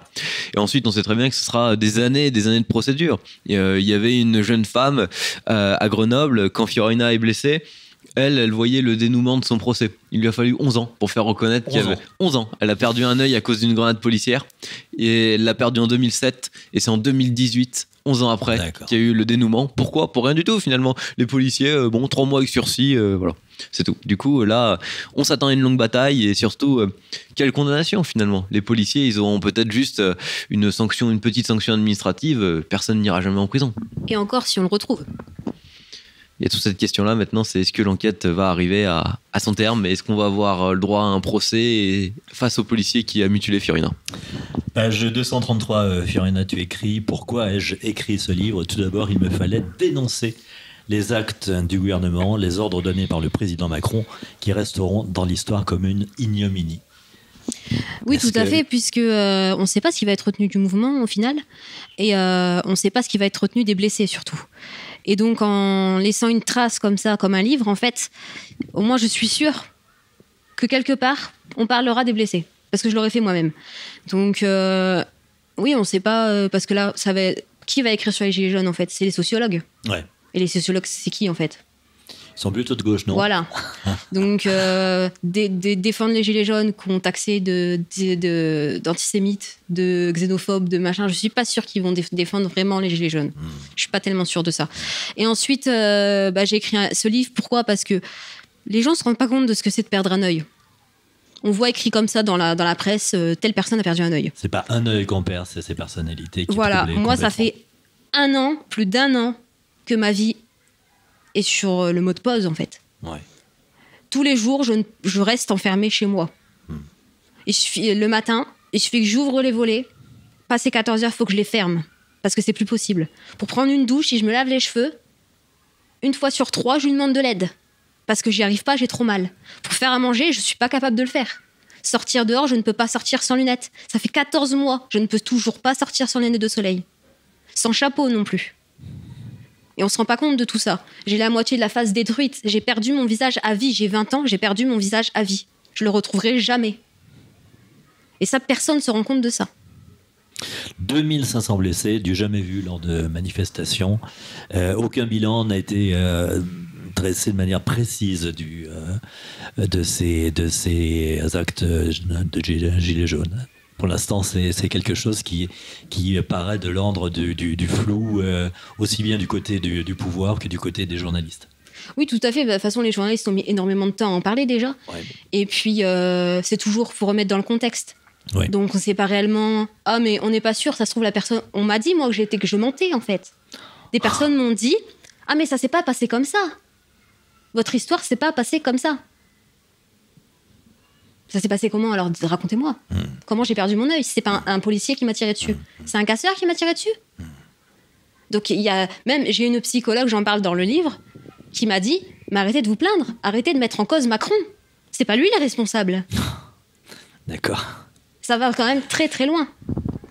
Oui, au, sujet des blessés, euh, on parle de 1700. Euh, le, là, le chiffre qu'on se bat, c'est le euh, ministère de l'Intérieur qui l'a donné au mois de mai. Il parlait de presque 1700 policiers blessés et 2500 gilets jaunes blessés.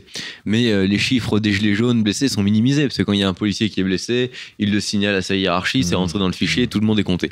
Les gilets jaunes blessés, il y en a plein qui sont blessés à Paris, à la capitale, qui vont pas, qui vont pas voir le médecin et qui vont tous voir le médecin. Je crois qu'ils se prennent un coup de flashball. Non, il faudrait le, le, il y en a qui vont se faire soigner chez eux, c'est pas forcément relié, mmh. etc. Du mmh. coup, c'est très difficile d'établir un, bilan euh, précis et chiffré. En tout cas, ce qui est certain, et les témoignages qu'on a eu nous de médecins, que ce soit par exemple le prothésiste qui a accompagné Fiorina fut un temps pour lui mettre une prothèse, lui, c'est la première fois qu'il euh, qu'il aidait des blessés euh, de manifestation. Il n'avait jamais vu ça avant. Il en a aidé plusieurs. On a aussi vu une infirmière qui nous a dit qu'elle, euh, le samedi, elle redoutait cette journée. Mmh. Parce que toutes les semaines, elle voyait des, des personnes qui étaient affreusement blessées et et franchement, elle avait vraiment très peur d'aller au travail le samedi.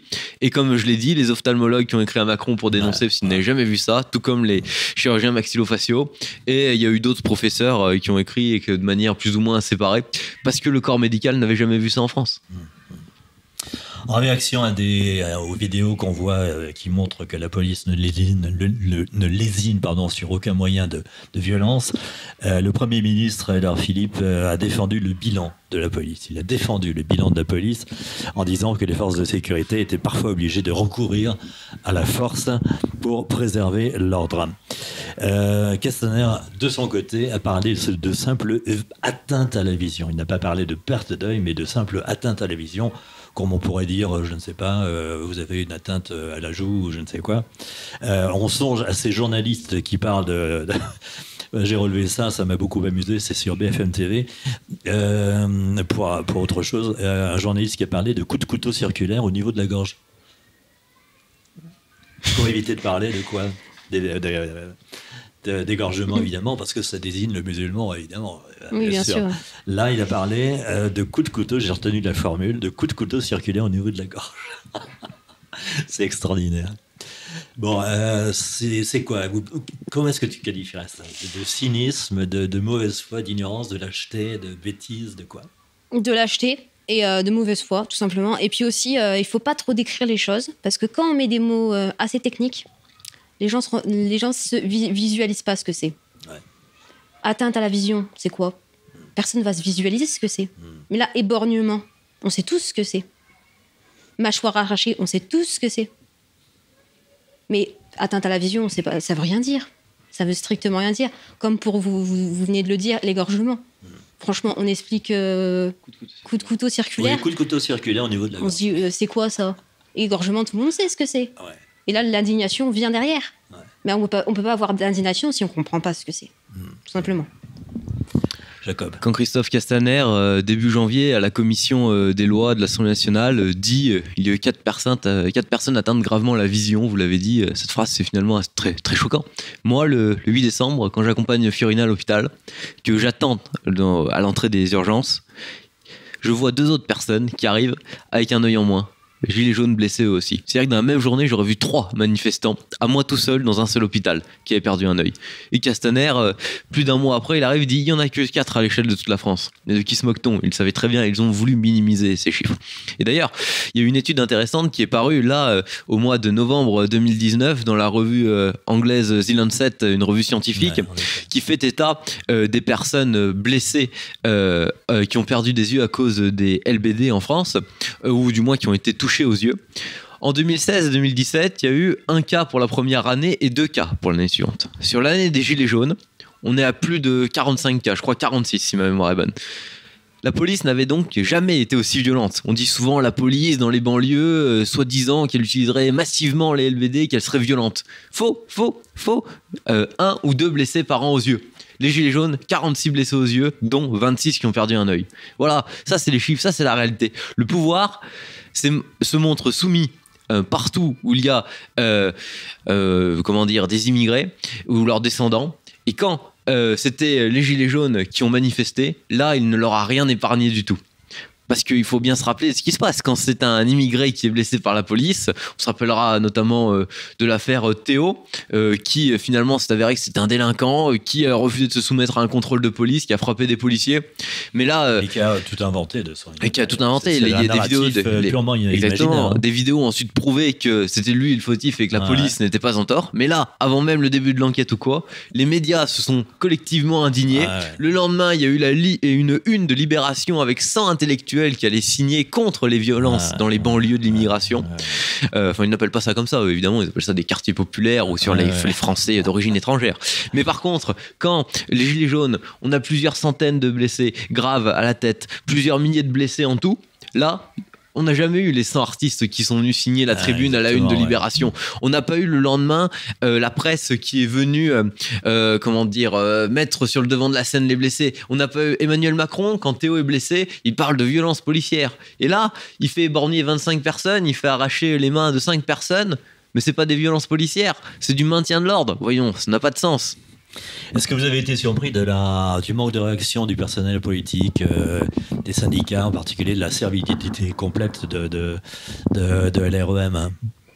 Non, de la République en marche, pas du tout. Ah, pas du tout, non. Euh, leur chef. Vous savez que c'est des godillots qui, euh, qui, Après, j'ai été étonné du manque de réaction des, de l'opposition. Sur les blessés, j'ai vraiment j'ai été étonné. je m'attendais un peu plus quand même. Hum. Mais euh, sinon, oui, les syndicats, pareil, euh, je ne m'y attendais pas non plus. Enfin, c'est, euh, hmm. ça m'a pas étonné du tout. Quoi, donc. Fiorina, tu dis, page 300, 236, je suis prête à m'engager de nouveau contre le projet de loi contre la PMA sans père et la GPA. Est-ce que tu es allé manifester les 21 et 22 janvier Malheureusement, non, parce que je pensais au moment, en écrivant ça que j'en serais sortie en fait de ce moment-là, mais je souffrais encore. Tu souffres encore. je suis pas capable de rester debout trop longtemps, du coup, oui, je n'ai pas pu y aller. Bon, bilan des Gilets jaunes. Est-ce que quelqu'un veut répondre euh, ah. sur cette, euh, cette question très générale? Oui, c'est général en effet, mais tout n'est pas bon à jeter dans les Gilets jaunes. Et moi, je retiendrai trois points positifs. D'abord, on a vu euh, des Français qui ne s'intéressaient pas à la politique s'y intéressaient tout d'un coup. On a vu des gens qui faisaient jamais de politique et la semaine d'après ou enfin le mois suivant, ils se sont transformés en constitutionnalistes et ont discuté de comment amender la Constitution, des groupes de débat, etc. Ensuite, on a vu que les Français étaient nombreux et déterminés à vouloir changer les choses et à en, et en vouloir à cette caste au pouvoir mondialiste euh, qui veut détruire la France. Troisième point intéressant selon moi, les Gilets jaunes ont compris que les médias jouaient contre eux, qu'ils n'étaient pas de leur côté ils ont appris à s'en passer, notamment avec l'utilisation de médias alternatifs et de Facebook, que ce soit RT, euh, Vincent Lapierre, euh, Média pour tous, etc., etc. Mais ils ont appris à se, passer des médias euh, habituels. ça, c'est que du bon. On verra après ce qu'il en sort du mouvement des Gilets jaunes, mais je pense qu'il y aura un avant et un après, et que ce n'est que le début. Alors rejoindre les Gilets jaunes, c'est faire de la politique, euh, dis-tu, euh, Fiorina. Et faire de la politique, cela a un coût, je le sais depuis ma rencontre avec Jacob. C'est du temps, de l'argent, mais ce sont surtout des amis perdus. Ben, euh, des amis perdus pour ça, c'est peut-être une chance. Tu, as largué l'inutile, non? Oui, oui, oui, les amis. bah, c'était pas des amis, quoi. C'était pas des amis. Tu en as gagné beaucoup. Oui, énormément, oui, beaucoup, oui. énormément, oui. Elle est vraie. oui, tout à fait. Euh, est-ce que tu as été invité par des, les médias mainstream hein? J'ai été invité. Euh, mais quand on a relancé derrière le journaliste, en fait, euh, aucune réponse. Ou alors, je me rappelle d'une fois France 3 qui avait commencé à nous interviewer à la sortie de l'hôpital. Donc, avait commencé son petit reportage. Et d'un seul coup, un appel, la journaliste se fait appeler par sa rédaction. Et euh, il y avait une de, ces, une de ces enquêtes qui avait trouvé son dénouement, et du coup, fallait, il fallait aller voir euh, sur place comment ça se passait et tout ça. Et elle nous a laissé comme ça en plan, elle est repartie. Bon, ce que je comprends, hein, c'était son enquête, mais il y avait personne apparemment pour reprendre derrière notre dossier. Et euh, ils nous ont jamais rappelé. Donc euh, il y a un choix de fait, il y a des choses plus importantes que les blessés gilets jaunes. Bah écoute, ouais, ouais, bien sûr, c'est ça, ouais. Un autre exemple, euh, Fiorina, euh, quand elle est blessée le 8 décembre, quelques jours après, je tourne une interview où je m'entretiens avec un journaliste de BFM TV pour raconter ce qui s'est passé.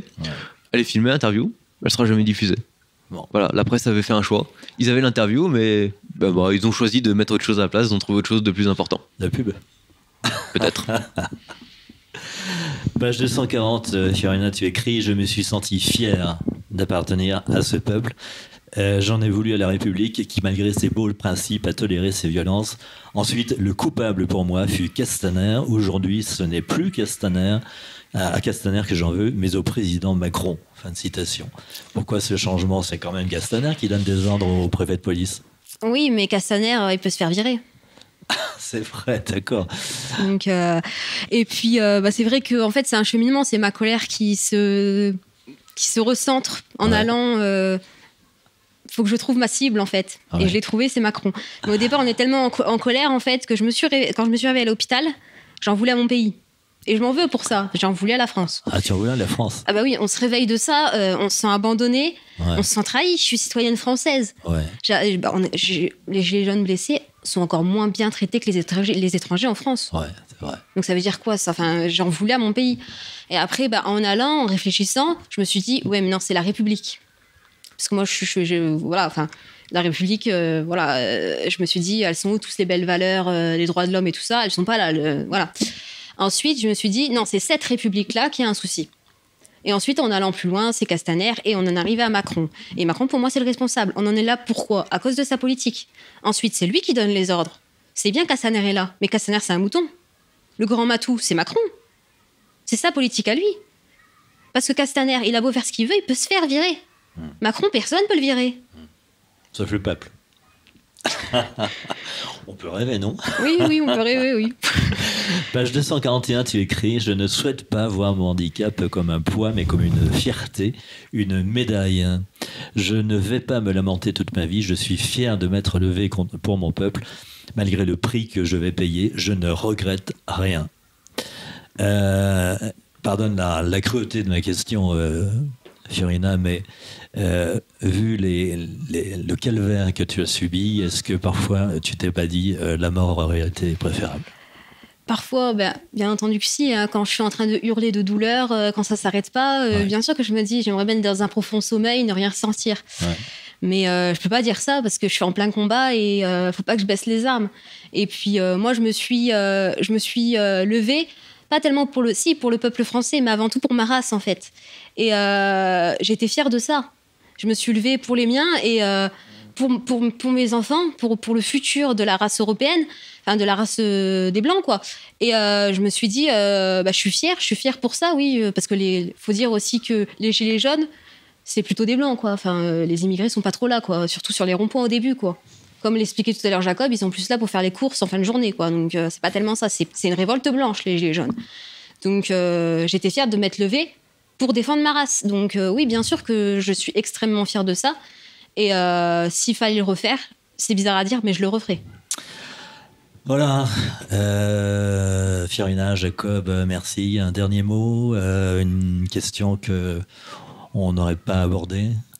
Euh, oui, moi j'ai une, j'ai un petit, euh, j'ai une petite chose, c'est qu'on me demande parfois pourquoi je ne porte pas ma lentille. Ah oui, c'est vrai, effectivement. Bah, si je t'en ai parlé avec l'histoire de la, de la, du post-humanisme, euh, je t'ai dit. Oui, non, mais là c'est même la lentille. C'est, normalement, je peux, peux, porter une petite lentille. Tu peux porter une petite lentille, ouais, Et je ne veux pas non plus parce que j'aurais l'impression de cacher mon visage. Mon visage, ah c'est ça maintenant. Je l'ai accepté. C'est moi, Fiorina. C'est comme ça. Et j'aurais l'impression tout simplement de de cacher les conneries de Macron, en fait. D'accord. C'est lui qui m'a fait ça. J'étais totalement normal avant. Hmm. Donc, euh, je vois pas pourquoi je cacherais ces conneries. Ouais. Puis c'est un peu plus personnel. J'ai l'impression de, de trahir mon œil, de le remplacer, en fait. Il n'a pas tellement d'importance. De toute façon, on peut le remplacer derrière. C'est juste de l'esthétique, on s'en fout, c'est pas grave. Bah non, pas pour moi, en fait. D'accord. Ouais. Euh, Jacob, tu veux ajouter un, dernier mot sur le dédicace des livres Déjà, d'un point de vue plus général, je dirais que les Gilets jaunes sont les perdants de la mondialisation. On ne peut pas rentrer dans les détails, mais finalement, c'est eux qui payent les, pots cassés euh, de l'Union européenne, de, l'immigration massive, de, de, l'euro, etc., etc. Et euh, du coup, je pense que oui, c'était une, révolte avant tout nationale et pour un retour d'une France assez déjà, disons, euh, souveraine et qui peut prendre des décisions et peut-être protéger son industrie, son économie, son agriculture, vous en avez parlé. Euh, ça, c'est l'Union européenne qui détruit notre agriculture, par exemple. Et d'une manière euh, plus pragmatique, pour ceux qui souhaitent acquérir le livre de Fiorina Tiravu aux éditions Via Romana dédicacé, vous pouvez le retrouver en description de la vidéo, il y a un lien pour l'acheter. Voilà, Fiorina, Jacob, merci infiniment. Et en tout cas, moi, votre euh, livre m'a beaucoup, beaucoup ému, beaucoup impressionné. J'en regarde un souvenir euh, à la fois terrifiant et, éclairant sur euh, la politique de la de l'oligarchie. Chers amis de Vive l'Europe, à très bientôt.